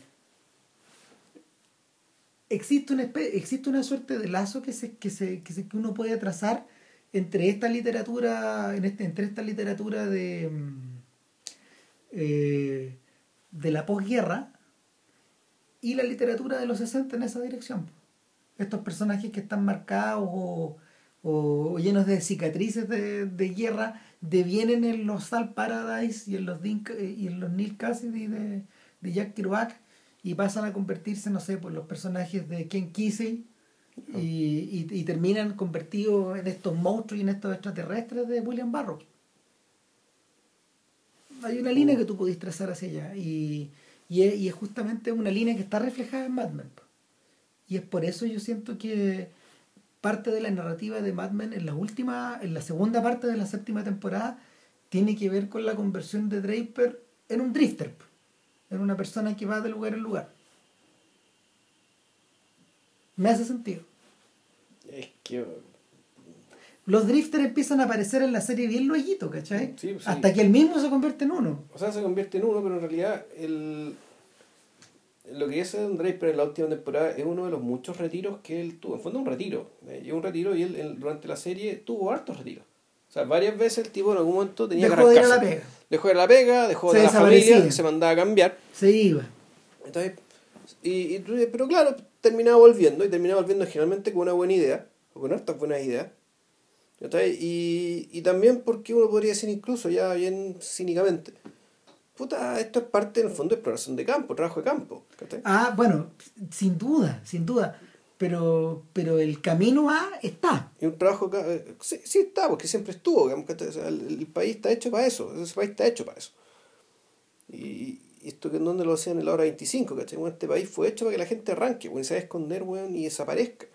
Este, este, este, este país se pobló así, ¿cachai? O sea, desde los grandes lagos para allá, weón, para... eh, Del medio oeste hacia para California. California, weón, ¿cachai? Está lleno de gente, ¿cachai? Toda esa weá está llena de gen- de gente que se fue allá a arrancarse, a desaparecer. Pero Draper se arrancaba y volvía. Volvía, y se arrancaba, Arrancaba y volvía. y volvía. Y se arrancaba y volvía. Y puto un privilegio, digamos, ¿cachai? De su pega creativa, digamos, y del del- del estatus que tenía dentro de, de- de- de- dentro de la pega. Entonces, claro, él es un drifter, pero él es un drifter dentro, bien funcional, ¿cachai? Pero, pero de- totalmente de acuerdo. Pero hay, hay elementos que cuentan en contra también. O que cuentan, o que hacen lo que, o que lo hacen más complejo. Eh, Weiner y su gente tomaron las debidas precauciones para mostrarnos que Draper estaba revirtiendo a todas las otras posibles soluciones. Eh, entre, medio de, entre medio que eso ocurría, ¿cachai? Primero tratar de volver con la mujer, con su segunda mujer. ¿Ya? Eh, en segundo lugar, eh, engancharse con una desconocida, cosa que había hecho en numerosas ocasiones. O sea, de hecho, no sé, ya me he olvidado de cuántas historias. De hecho, la más interesante de todas para mí es la de la vecina de arriba. Ah, la esposa del doctor. Claro. No, ese, ese- y ese personaje, ese, ese personaje eh, no por nada se parece mucho físicamente a las otras, a las otras novias o amantes que Draper tuvo en el camino. Son mujeres un poco más bajas que él, muy pálidas y de té y, y de pelo oscuro. De pelo oscuro, sí, moreno. Todas iguales. Salvo Betty en el fondo. Salvo Betty, bueno, y la, y, y- la, y, la, y la canadiense, digamos, que era enorme, ¿cachai? Que también era, era otro tipo. Claro, y, bueno, y la psicóloga, que era otra cosa, porque en el fondo la psicóloga estaba ahí, era parte de la oficina en el fondo. Pues tuvo, tuvo amante esta psicóloga, tuvo amante una profesora también. Sí, que, que también es uno de los personajes interesantes de la historia. Y eso entonces. La, la esposa del humorista, concha. Claro, qué oye, antigua esa historia. Sí, No, pero ese era un demonio. sí. O sea, ella y el humorista. Sí, Sí. gran actor ese. Mm. Bueno, y eh, aparte de eso, obviamente está el alcohol. ¿Cachai? Que, que para este personaje en realidad era. No sé, lo utilizaba para todo. Lo utilizaba hasta para cuando estaba aburrido. Y, y en último término ya revierte a virarse nomás. Revierte a virarse cuando, cuando está en esta reunión de Macán y observa ese avión que se está yendo. Claro. Ese avión que se está yendo nomás. pues, Este, Bueno, este- esta claro, estela. claro, una reunión de Macán donde efectivamente tienen ahí un supuesto brief creativo, ¿cachai? Donde, donde tiene que sentarse a escuchar a un loco hablar durante no sé cuánto rato, para que le digan una weá que ya sabe, Claro. ¿cachai? Que ya intuyó. Y que por lo tanto, que como estoy perdiendo el tiempo, se va. Se levanta y se va sin previo aviso y se va, y se va, Mm. y se va. Claro, y, y lo que sigue para adelante es como una especie de on the road para él. Es un on the road, se mete, claro, se pone, en realidad empieza primero, empieza a buscar a esta, a esta camarera. Claro. Claro, que Ah, donde, Esa es la medida de su desesperación. claro, no, es que más que buscarla, porque ese personaje le interesa. Sí. No sé, le interesa porque quiere salvarla, o le interesa también metodológicamente para hablar ya de, para encontrarse con un tipo humano, ¿cachai? Que uno podría ser esto un tipo humano ya que uno lo ve en las películas de después, el Five Easy Pieces, ¿cachai? Como ese tipo, a, a ese tipo de cosas se parece. ¿Y, y, de- y, y, y qué son esas películas? ¿Pero qué son esas películas? Películas donde el personaje se, está en fuga permanente. Sí, pues. O sea, un personaje... Pero más que fue una fuga permanente, en el caso de Five Easy Pieces, es un personaje básicamente que oscila. Porque tiene dos mundos y no le gusta ninguno de los dos. Entonces No, está y- recontra cagado. Y no los mezcla, pues Charles No. Dupé es un weón que, que en el fondo eh, en el fondo camina por una línea, él camina por una navaja en el fondo, Sí, ¿cachai? Y lo que hay, lo que hay a los lados es un precipicio, para los dos lados. Para los dos lados. Entonces finalmente la solución es, es virarse de una manera vi- virarse de una forma donde ya no podéis retornar. Mm. Película de podcast. Y, Sí. Bueno, lo mencionamos mucho cuando hablamos de Resplandor, a propósito. Sí, claro que sí. O sea, sí, en el fondo es como la secuela. Mm. Para hartos efectos. Y. Nada. El, y de- después, de, es- después de eso ya él pierde la dirección nomás. Y lo que tú tienes es una serie como de episodios que van, que van ocurriendo. Y mientras los otros cabos, de una manera muy inteligente, mientras como mientras vamos viendo cómo los otros cabos se van Se solucionando. va cerrando, claro. Claro, como mientras, mientras a John le aparece este millonario, mientras Sterling de alguna forma en- encuentra este camino de vuelta hacia tener una, una pareja con la, con la, Con la mamá de la- de la esposa de Draper. Claro. Claro, eh, en, como se llama, en, en- en algo que ya parece tragicómico, Sí. digamos, esos encuentros y desencuentros. Eh, mientras, mientras las vías de todos van teniendo alguna una, un sentido más esquemático, eh, el, el Incluso sentido- lo lo, lo, de, lo de- Peggy, que a me pareció lamentable cómo fue resuelto eso. No, mal. Mal, eso Eh, estuvo mal. Eso, eso estuvo mal resuelto. Mm. En el fondo es una especie como de. una especie de final feliz metido Claro. a la fuerza. Metido la fuerza y muy torpe, muy, uy, no, No, claro, es- es- excesivo. Es tan torpe que este mismo personaje, que en el fondo este, este nuestro Beach Boy, que cada Sí. vez se va poniendo más gordo, Está en rizo, como, él se Claro. parece un oso el weón. claro, pero, pero al principio no, porque era un buen musculoso. Era un buen musculoso, con el pelito corto, con Claro. manga, manga corta. Era como Mike Love, Claro. el de los Beach Boys, ¿cachai? El tipo que es como un palo, puta, el epítome weón, de un, de un weón bien conservado. Pero, pero el, pero termina, termina como Dennis Wilson, pues el, el, el baterista de los Wilson, gordo, hecho mierda, ¿cachai? Con su buena chasca, su tremenda barba. Claro, un oso. Eh, de hecho, el arco de él está mejor hecho cuando, cuando aparece esta fotógrafa, que es esta, esta, esta especie como de víbora Sí, también. claro. ¿Cachai? Hacia allá iba bien todo. Mm. Eh, nada, con Draper eh, tú tienes, ya no tienes ni siquiera una vuelta en círculo, ya no hay, no, no hay manera de seguirlo en el mapa. O sea, a rato está con estos tipos que hacen, que corren dragsters como en campos de sal. Eh, en otro momento, no sé, pues va, va eh, Claro, de motel en motel. No, termina, claro, termina enfrentándose con el con el, con el fascismo de la del Midwest, pues, el, el fascismo del pueblo chico, este, cuando esto, este, este club de veteranos, weón, que en el Claro. fondo eran unos salvajes. Bueno, pero, pero Y al fondo es como el- la lógica del perro blanco un poco, ¿cachai? Esto de, de, de gente que se ve muy, muy, muy sana, muy, muy de la película Fuller, digamos. Claro, ¿cachai?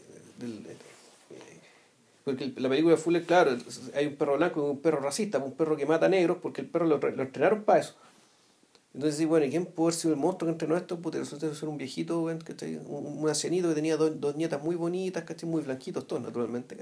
Aquí era un poco al revés, aquí te muestran, ¿cachai? Eh, al principio, puta, esta comunidad semi-rural, weón, ¿cachai? De gente muy amable, muy agradecida, ¿cachai? Muy acogedora. Y, bueno, puta, un pequeño malentendido, loco, weón, y se te tiran, como si fueran, eh, puta, lobos, weón, ¿cachai? Gente realmente temible. Ahora- Ahora, ese capítulo pesa por sí mismo, pero no sé si qué sentido tiene, tenía haberlo puesto dentro de lo que terminó pasando. Ah, no, es para mí tiene todo el sentido. Para mí es el final de la serie. Así como ocurre, así como ocurre frecuentemente, eh, se ha convertido en una estructura que los gringos adoptan mucho. Esta idea de que el último capítulo de una temporada, eh, y en general el último capítulo de una serie, no es precisamente el desenlace en frío, sino que es una especie de epílogo. Sí, porque lo, lo, lo que es importante suele pasar en el penúltimo capítulo. Exacto, y eso es una fórmula, es una estructura que estos tipos tienen para trabajar. Y a mí, a mí, impres, a mi impresión, Mad Men se acaba ahí. Ahora, la estructura de ese capítulo, y vuelvo a insistir en esta idea de las narraciones cortas, revierte la del cuento americano. ¿Cachai? Si tú, si tú, si tú montas, si tú montas este penúltimo capítulo eh, como una serie de tres cuentos, de tres cuentos que se van intersectando, ¿Eh? hace sentido. Y son tres cuentos. Uno es la historia de Peggy y el descubrimiento de su enfermedad. Claro, de Betty. Perdón, de, de, de de Betty. Y su, el descubrimiento de su enfermedad que ya no, ya no, ya no tiene vuelta. Claro.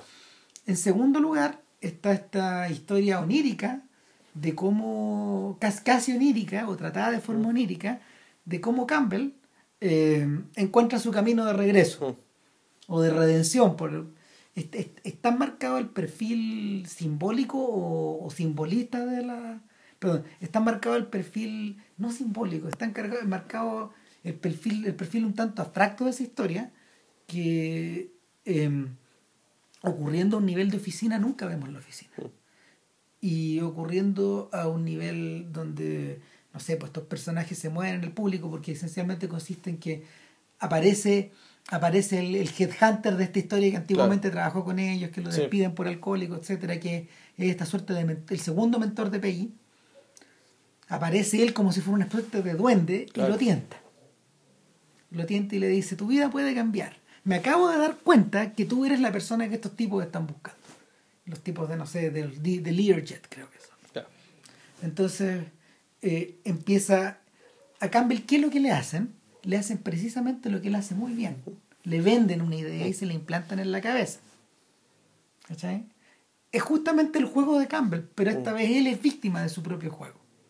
Y él no entiende por qué esta oferta, mm, esta oferta que no hace sentido, sí le hace sentido a él. Mm. ¿cachai? Y está tratado de muy buena forma porque funciona permanentemente en contrapunto de esta otra historia que tiene otro estilo. Mira, la historia de Peggy en el fondo reviste, reviste, un, reviste un estilo melodramático.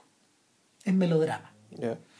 La historia de Campbell es una historia donde hay, hay casi elementos mágicos Sí. en el fondo. La historia de Draper es lo distinto, pues lo que tú esperarías de un cuento de es lo que tú esperarías de un cuento del Midwest, ¿cachai? De un cuento como de Faulkner o como un cuento como de Hemingway. Eh, las cosas tal cual son, plain language, hablado a las, a- an- y, habl- y, y hablada y protagonizada por personas del Midwest. Sí, claro. ¿Cachai? Y ese es el sentido de esta historia, porque ahí está, ahí, ahí está, hay, hay otra tradición narrativa. Sí, sí, está bien. O sea, puede ser que eso le agrega, uno le agrega variedad y le agrega sabor al asunto, pero para Claro. lo- a lo que le termina pasando a Don Draper después, digo, ¿qué sentido tiene que le haya pasado esto? Bueno, Para lo que después le ocurrió y, lo que, y, cómo, y cómo se cierra la serie, digamos, ya en el epílogo, que en realidad no es epílogo, ¿cachai? Es un poco más que eso. sí, ahí diferimos, Ya. pero, pero mi punto es el siguiente. eh, cuando ya tienes este contraste que, que está editado como si fuera una danza, weón, Ujú. es impresionante como lo hicieron. Yo, de verdad, es mi capítulo favorito de la serie. No. eh, cuando está cuando cuando cuando vas viendo cómo se va desarrollando esto eh, tú lo que tú lo que vas viendo es el desenlace del otro lado de Draper eh, del, del del lado que tiene que ver con los mejores años de nuestras vidas en el fondo del lado de, lo que viene del lado del trauma Ah, ok, ya. eso está puesto ahí para cerrar esta historia de trauma. Eh, lo que se cierra finalmente es esta sensación de que Draper, Draper en ese momento corta el último lazo o, o, ve- o Betty Draper le corta ese lazo y le dice no vengas. Mm. ¿cachai? Y, y él queda un poco, o sea, él, él queda, él queda muy maltratado en este lugar, sin ganas de moverse, el auto se echa a perder. eh, Sin poder volver, sin tener ya, que volver. Exactamente. Y, y con, con quién está, bueno, está con el pueblo, pues tiene Sí. que tratar con estos sujetos, tiene que tratar con estos rednecks. Y lo interesante es que como lo invitan a esta, a esta velada de veteranos, porque él mismo es un veterano, eh, Donde él cuenta, cuenta la verdad. por primera vez. po. Claro. No cuenta los cambios de nombre, pero sí cuenta la verdad. O sea, claro, por primera vez cuenta, a ver, contarle la verdad de la, de, de la forma en que se la cuenta a estos tipos que estuvieran ahí en la guerra, Una manga extraña. ¿eh? a una manga de Y, extraños. y en distintas guerras, porque hay gente de la guerra del 40, y hay gente de la guerra de Corea, de, de, de otros cabros más jóvenes, probablemente ya habían vuelto a Vietnam también. Si era como, era, eran hartas generaciones de gente Sí, que estaba ahí. había, había como tres juntas, Sí. o cuatro. Y ¿no? capaz que est- estuviera alguno de la guerra del 14. Cuatro, porque había viejos muy, había viejitos muy, muy antiguos. Mm. Y entonces es, es en ese momento donde el tipo se abre. po. De hecho, en el último capítulo, cuando están en esta especie como de reunión en la comunidad, eh, en, esta, en esta suerte como de comunidad New Age o proto, o proto New Age, eh, él no se abre, po. él no cuenta nada. Él en el fondo contiene, Claro. va y contiene al otro tipo. Pero esa, esa contención es, es algo que tampoco es, es la forma que tiene de abrirse, es la forma de romper con, con lo que él ha sido toda la serie también. Sin duda, sin duda, pero acá es verbal. po. Sí. Y, y eso lo reviste de... O sea, pero es que una cosa es que aquí es verbal, él cuenta una parte de su verdad que está escondida. Ah. En, en su ejercicio de contención, él empatiza con el otro tipo que básicamente tiene el mismo problema de él. Sí. Es decir, no, soy- no soy amado por nadie. Nadie me quiere. Nadie O me ama. ah, Bueno, Y se expresa sin palabras, Claro. pero lo que, lo que ya está expresado con palabras. eh, no, eh, o sea, nos- yo creo que para nosotros era evidente, pero creo que Don Draper nunca lo había hecho evidente tampoco. No. Nunca lo había dicho. No, sin duda. O sea, nosotros entendíamos, ¿cachai? Y ya vi- viendo, ¿cachai? Viendo cómo él contaba su historia y las cosas que le pasaban y tal, tal, tal, tú decís, ya, el, el drama este bueno es este. Pero él nunca lo dijo. ¿cachai? no, porque llega un, ya, o sea, llega un momento en que él incluso es capaz de admitir que era Dick. ¿Cachai? Pero. Pero la. Aparte de esto, está puntuado. Está puntuado por la aparición de este tipo que es como el ballet de este motel. Que es un sujeto que. que es súper entrador, que. Ambicioso. ambicioso, pero al mismo tiempo empático. O sea, la serie es un reflejo también Sí. de este tipo joven y el más viejo. ¿Cachai? De hecho, el que otro, se, se reconoce mutuamente. se reconocen al tiro, se reconocen al tiro las pillerías y todo. Y, y, y- y finalmente, finalmente el que Draper al borde del camino le dé las llaves del auto y lo, y lo deje ir, Claro. precisamente está dejando, está dejando ir, ya había estado dejando de ir, dejando ir un montón de cosas en los capítulos anteriores hasta que hasta que ya se queda sin nada, se queda con una bolsa. Es que es como la película esta de como eh, Somewhere. Sí. Como el- Finalmente, Sí, claro, la gracia de Somewhere es que cuando, cuando el protagonista, eh, que es este actor, que es como Tom. Cruise, o sea, lo referimos al podcast de allá. que del año, puta, no me acuerdo cuál es. Del año de la pera, Claro. 2011, 2012, pues 2011. Eh, la gracia y lo, lo brillante del final de Somewhere es que el- este- esta, esta super máquina va perdiendo velocidad hasta que ya no tiene ninguna y ya no puede seguir avanzando con la máquina.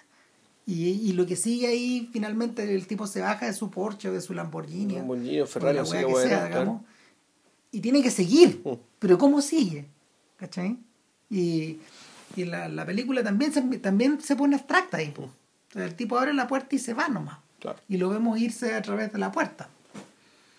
Y eso, eso es lo que pasa, eso es lo que pasa un poco acá. O sea, em, me llamó la atención la forma en que lo filmó. eh, yo creo que yo creo que hace referencia directa a, a Forrest Gump y a, a- a Náufrago.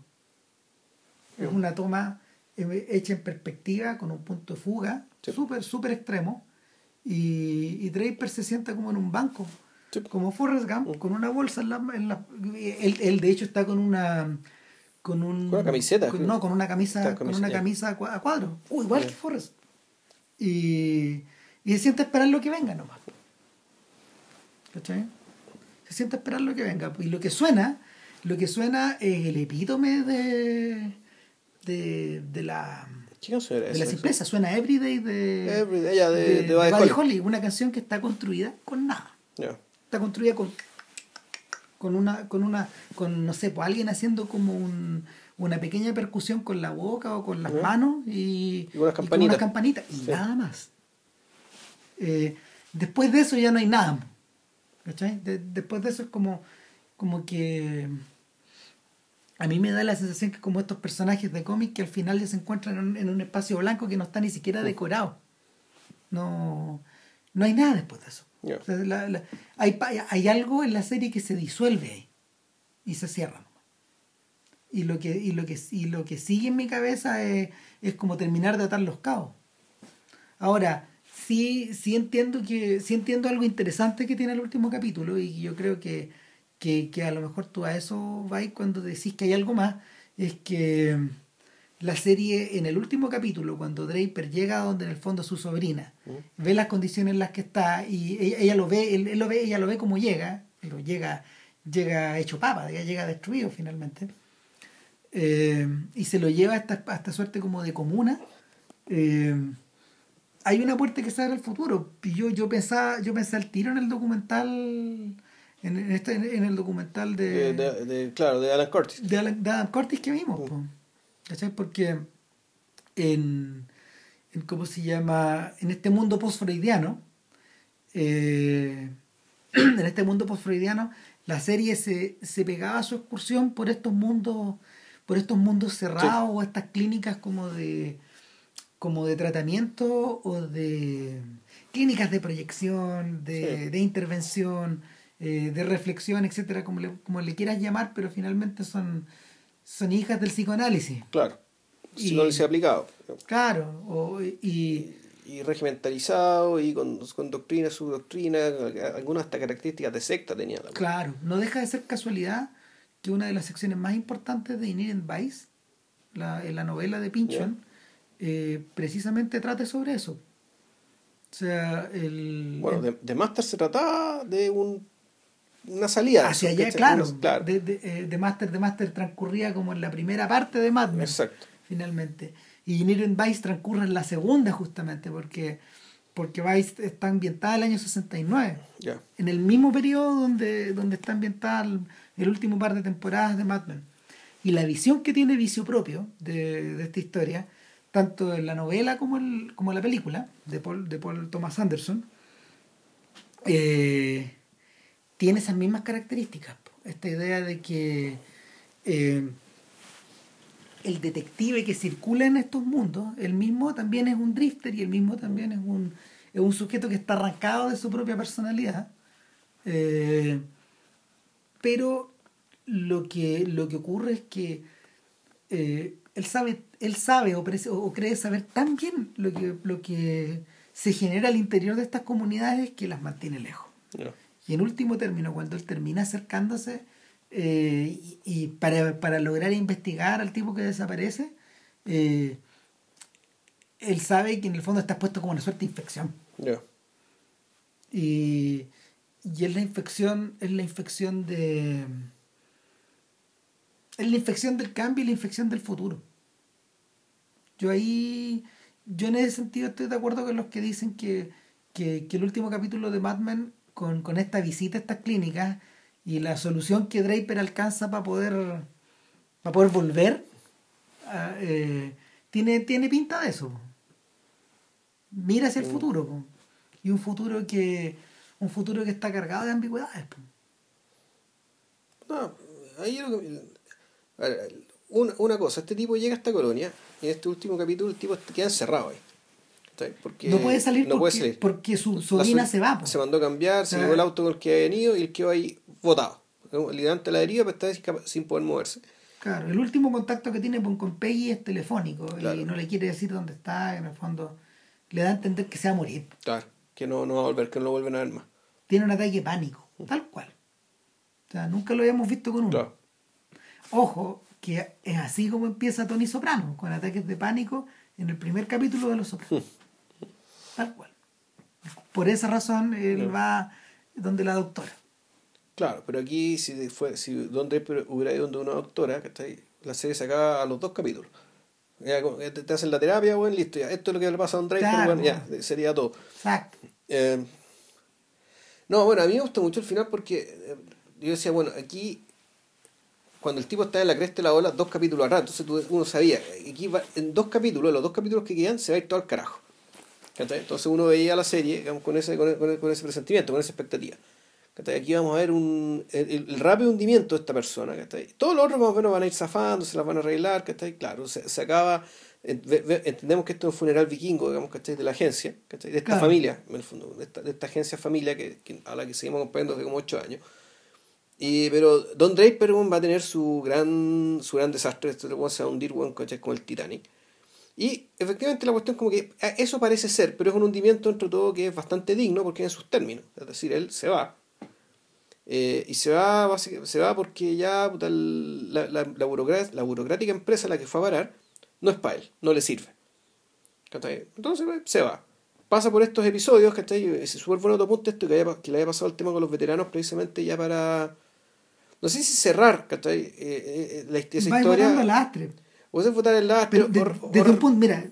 O resignificar, por último, ¿cachai? Independiente de lo que le pasa al personaje en su fuero interno, etcétera, para los efectos de la estructura del, de la estructura de cómo se arman los capítulos, es votar lastre cerráis también. Sí. Vais cerrando, cerrando, cerrando.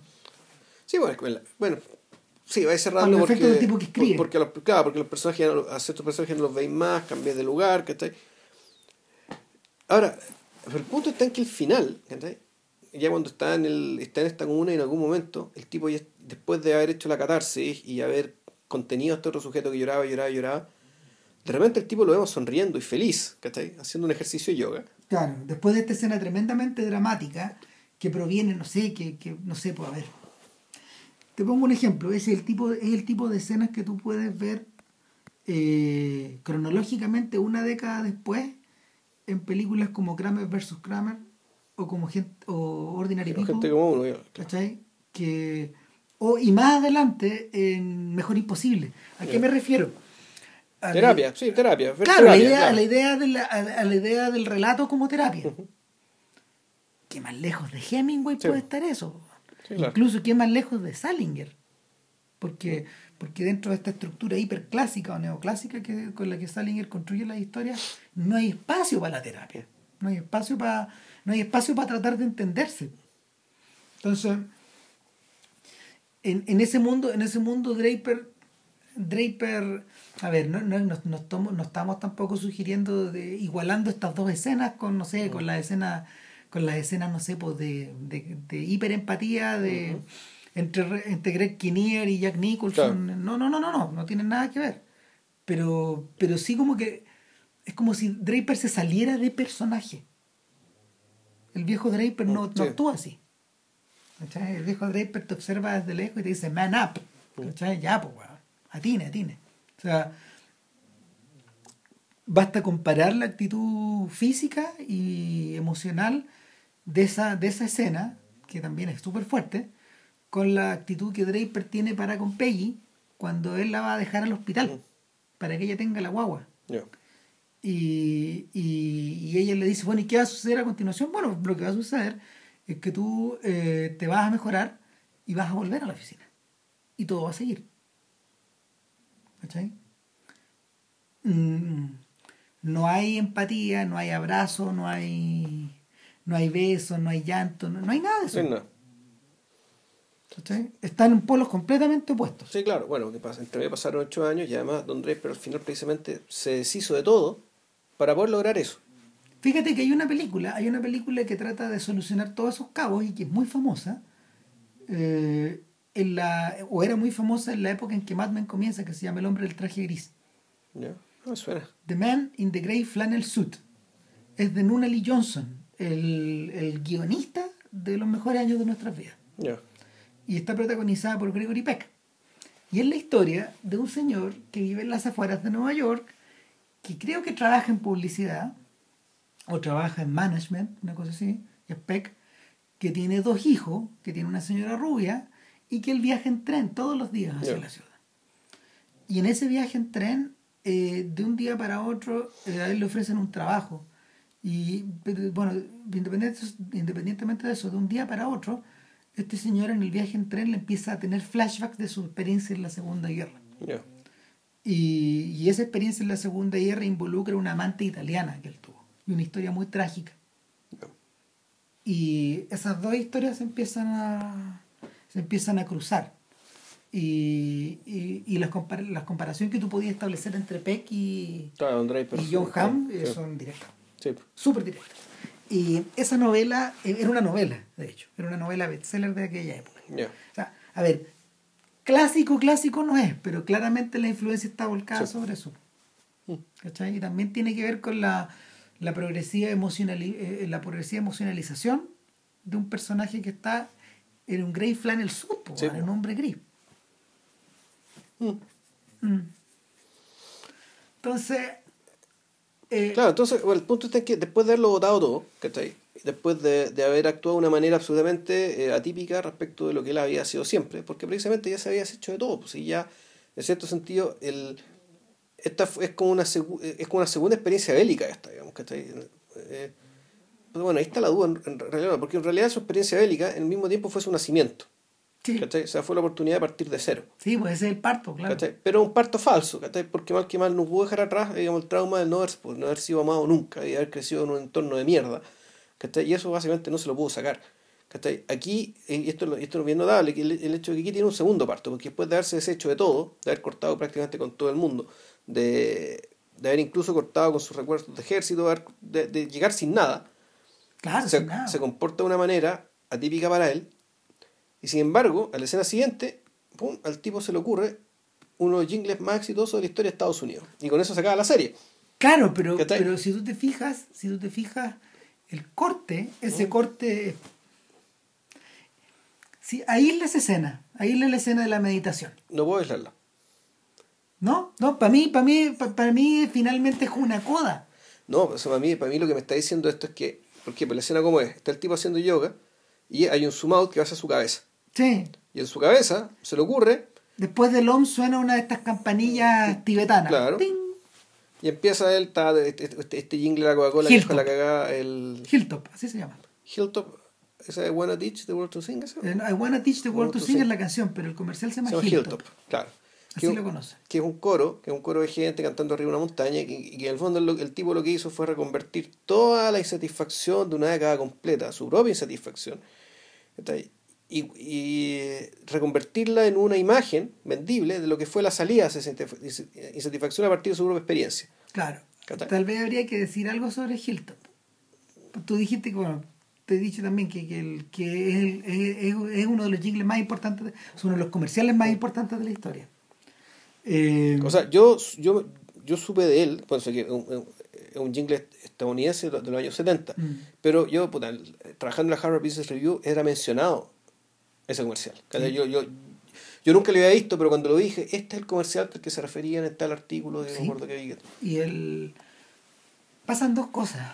La pantalla se va, la pantalla hace un, hace un corte y de inmediato cambia la relación de aspecto. A cuatro por tres. 4 por 3 y, y, y se crea una sensación de extrañeza de inmediato Eh, se crea la misma sensación de extrañeza guardando las distintas la- las respectivas diferencias con la pantalla que se va negro en corte simple al final de Los Sopranos también que que crea una extrañeza que, que- que crea una extrañeza irremediable nomás porque ahí Chase Chase en el fondo lo que hace eh, es dar vueltas sobre sí mismo eh, el suspenso y el final que una toma de una serie puede tener ¿cachai?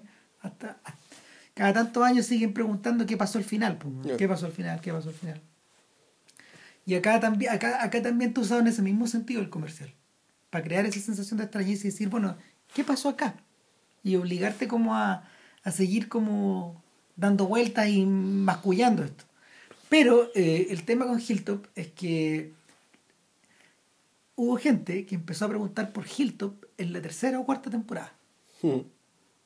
dijeron "Mm, tal vez esto debería ser el final después estaba viendo estuve, viendo algunos tuiteos po, de principios de la séptima temporada y un gallo dijo ya pues las pistas han sido suficientes. ¿cuándo ponen a Hilltop? solo falta saber en qué capítulo aparece o es el final. Así tal cual. Entonces eh, queda tan bien expresado que el camino va hacia allá que, que esta ruta que esta ruta por Estados Unidos lo lleva finalmente a sacar conclusiones como de el final de algo o del comienzo de algo o del reprocesamiento de algo o la o la conversión o comercialización de algo y al mismo tiempo eh, esta idea de que es volver un poco a la idea, es poner en acción la idea del carrusel. ¿Te acordáis de la... ¿Te acordáis del carrusel de Madman? Eh, del carrusel de Kodak. De Kodak, sí. Claro, que finalmente, que, no estoy seguro si es el final de un... De la primera temporada, creo. De la primera o de la segunda, pero el tema con el carrusel finalmente es que era la expresión dinámica de no ya de una reflexión abstracta, sino que de una emoción. Claro, del paso del tiempo y tu propia vida, como ha sido registrada, digamos, las emociones que evoca. Claro, de hecho el libro de Matt Soller que reúne las críticas de Mad Men que él hizo para distintos medios se llama Mad Men Carrusel. Ya. Precisamente por lo mismo. Entonces, eh, esto es como la puesta en puesta, mm. la puesta en, ¿cómo se llama? en acción de, de esta sensación. Es tan descarado que la chiquilla que atiende la comuna está disfrazada de uno de los personajes de Hilton. Sí estas trenzas, esta cosa mm. como media novicia rebelde, entre novicia rebelde y Woodstock. Claro, entonces el, el, e, ese fue importante porque además ahí llegamos también a la convicción con la cual participo al principio, que en realidad pese a este segundo nacimiento, y al igual que en el primer nacimiento, Don Draper no cambia. No. O sea, todo esto, todo esto que pasó, fue, en el fondo fue un enorme trabajo de campo para poder llegar con una gran idea y volver a instalarse, digamos que está muy seguir vendiendo a Estados Unidos. O sea, seguir, seguir reprocesando, como, como, como, como, como, supuestamente hizo Zeus cuando creó el universo. Digamos, se, tragó todo el universo observable, digamos, que todo el cosmos, y lo vomitó y lo creó de nuevo. Y esa es la pega de Don Draper, y, es, y eso fue lo que hizo al principio y es lo que terminó siendo. A mí, me, a mí me parece una solución mucho más sencilla que, por ejemplo, eh, sugerir una condición final de alguien o un punto de llegada. Eh, y en ese sentido, en ese sentido es fiel a los desenlaces de las películas de drifter importantes que los gringos han generado a lo largo de los años. Pues, o sea, o, termina muriéndose o sigue en movimiento nomás. Sigue en movimiento, sigue en movimiento, sigue en movimiento. Pero finalmente, mm. finalmente muere para poder volver a recomenzar. Claro. Eh, es curioso, la novela de, a ver, no la película de Anderson, pero sí la novela de Pinchon termina de una forma similar. Es impresionante cómo termina. Eh, Docs Portelo, que es el, detective, eh, comienza después de haber, no sé, pues después de haber atado muchos cabos, después de haber atado muchos cabos, que mejor no los explico porque no, no vale la pena, él, eh, él tiene una... Mm, su recorrido es medio parecido al del protagonista de Model Shop, de hecho. O sea, da vuelta por Los Ángeles solo para darte cuenta lo perdido que estás en Los Ángeles y al mismo tiempo que la condición de vivir en Los Ángeles es la de estar perdido. y eh, Pinchon, que con justa razón es, reconocido como un titán, eh, lo expresa muy simplemente a través de la imagen de Sportello manejando su auto eh, rumbo a una colina, o sea, siguiendo la ruta de una colina, pero al mismo tiempo dándose cuenta que a medida que va penetrando, subiendo por la colina, va penetrando en la niebla. Entonces lo que, lo que finalmente ocurre es que la niebla, que es el etos, que es el tiempo, que es Los Ángeles, que es el estar, que es el estar en un lugar, eh, se, empieza, se empieza a desvanecer. Lo último que se lo último que uno lee en el libro es que son los faroles del auto penetrando esta niebla. Penetrando esta niebla que, que finalmente eh, es ininterpretable. Y yo siento que pese a toda la claridad prístina que tienen las últimas imágenes de Batman, está sumida en ese marasmo. ¿Cachai? Hay algo, hay algo que, hay algo que la a ver, pese a todos los, pese a todas las interpretaciones que uno puede hacer, porque todo, o sea, sobre todo si uno la vio con mm. cuidado y, y ha ido puntuando distintas cosas a lo largo del camino, está esta sensación de que al agregar un elemento externo a la serie, de una forma que nunca mm. hizo. sí, sí, lo hacía. Pero, wait, pero no, lo- no lo hacía no, no lo hacía con esta... A ver, lo que... te- Sí lo hacía. comprendo dónde vais tú, los avisos. O sea, claro, los avisos y los avisos que eran Y las parte- marcas. Que, o sea, no, no son las marcas, sino había, yo me acuerdo como tú el aviso en la... el- al principio de la tercera temporada, cuando está la Anne Margaret cantando Bye Bye Birdie. Ah, claro, ok. ¿Cachai? Que tú decís, bueno, aquí hay algo más que el mero situarnos, ¿cachai? Sí, O, o hay algo más que solamente indicarnos para dónde iba para dónde iba la estética, digamos, ¿cachai? De, de- de- la época. Aquí hay algo más que eso. pero hay-. De acuerdo, pero pero el Porque era la canción completa. sí, Claro, era la canción completa. pero no está puesta al final. No está puesta al final de algo.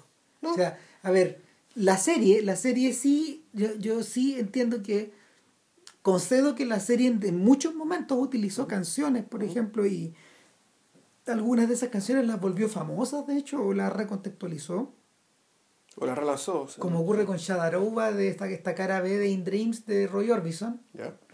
Eh, que la utilizan precisamente al final de la cuarta temporada. Eh, o, o con Live and Let, Live and Let Die. No, perdón, Live and, eh, Vive y Deja Morir. No, no, no, no, no, no, No. no, no. Eh, ah, esta otra canción de la serie Bond, la que transcurre en Japón. Eh, you Only Live Twice. Ah. Con Nancy Sinatra. Claro, también la, también la recontextualiza en algún momento cuando, cuando Draper vuelve a sacar los cachos de demonio, ¿te acordás? No, ya, ya. Claro. Vamos, en el fondo se siente en un bar y es James Bond. claro, pero. Y, y, el, y con Everyday, y también ocurre con, con Space Oddity de David Bowie, en uno de los últimos capítulos. Pero, pero en este caso la irrupción es violenta. La, la irrupción es con un corte simple y corre. Mm.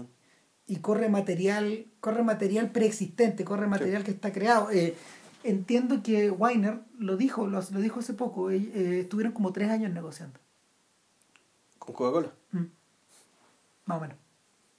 Con tres años para, para configurar todo el, toda la estructura de cómo tenía que ser. Bueno, a lo mejor por eso había gente que sabía es posible. Hilton, Es posible. que se había filtrado, lo habían visto Claro. entrando a la, a la al edificio de la Coca-Cola, Claro, es bien Eh, posible, pero imagínate, eh, hay, hay algo en esa canción que a todo esto fue número uno en, en Gran Bretaña ¿ya?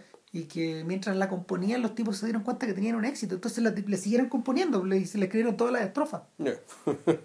Claro. Eh, y hay algo en esa canción también que, que es profundamente inquietante. O sea, por lo menos a mí me resulta inquietante. I wanna teach the world to sing. Pero, no me acuerdo. era una- No, sí. Sí, Eh, es, es pop chicloso. Sí. Pero cuando tú escucháis la letra y cuando tú escucháis, cuando tú, cuando tú sentí- cuando tú incorporáis el ritmo y todo, es lo que los gringos llaman bubblegum. ¿Cachai? Ahora, hay, hay un tema con el bubblegum.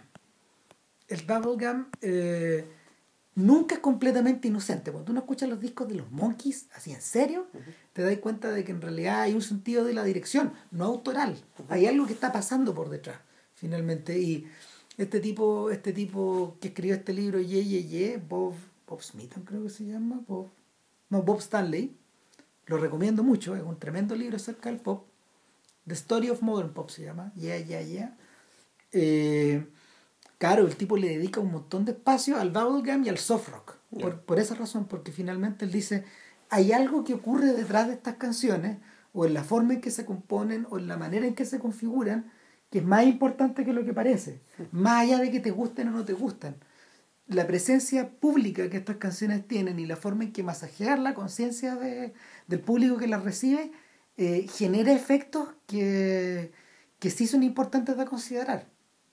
No. mm, Intensamente lo agarra para el hueveo precisamente con este comercial del- de, los chicles, que aparece Sí, cada sí. tanto que se le, se, le, Sí. se le repite como un loop, como si fuera un error del sistema. Claro.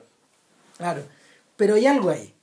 Hay algo ahí que, que es profundamente inquietante. De hecho, no sé, pues, o sea, las connotaciones medias fascistoides que tiene el- Sí, la presentación gráfica de estos tipos en el de estos tipos en el techo del mundo, donde están precisamente prefigurando, no sé, por todo este mundo de estos comerciales tipo Benetton o no sé, por la, la versión chilena es la de Ripley, la que tenemos acá. No, diría que no, es la de Sauri.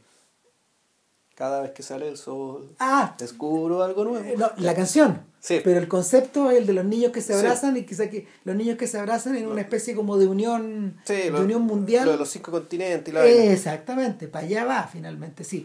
La, la, las referencias que tú podías encontrar son múltiples en muchos lados.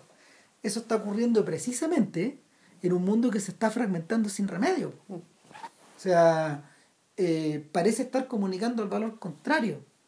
¿Cachai? Porque a partir de, a partir de ese momento, en los, en los 70, eh, la introspección comienza a ganar valor. pues. Sí, pues empiezan a explotar los divorcios, ¿cachai? No sé como el...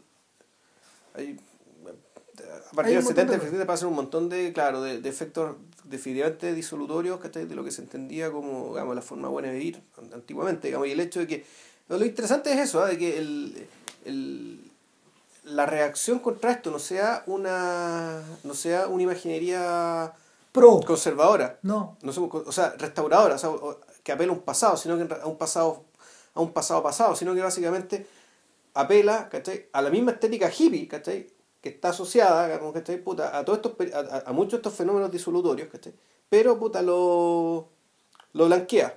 Sí, entre comillas lo blanquea, como lo, lo, Lo refacciona. lo refacciona y, lo, y, le, y le permite dar este efecto, ¿cachai? este efecto más o menos reconfortante ¿cachai? Ante, en, en, un, en un contexto puta, co- complicado, ¿cachai? jodido.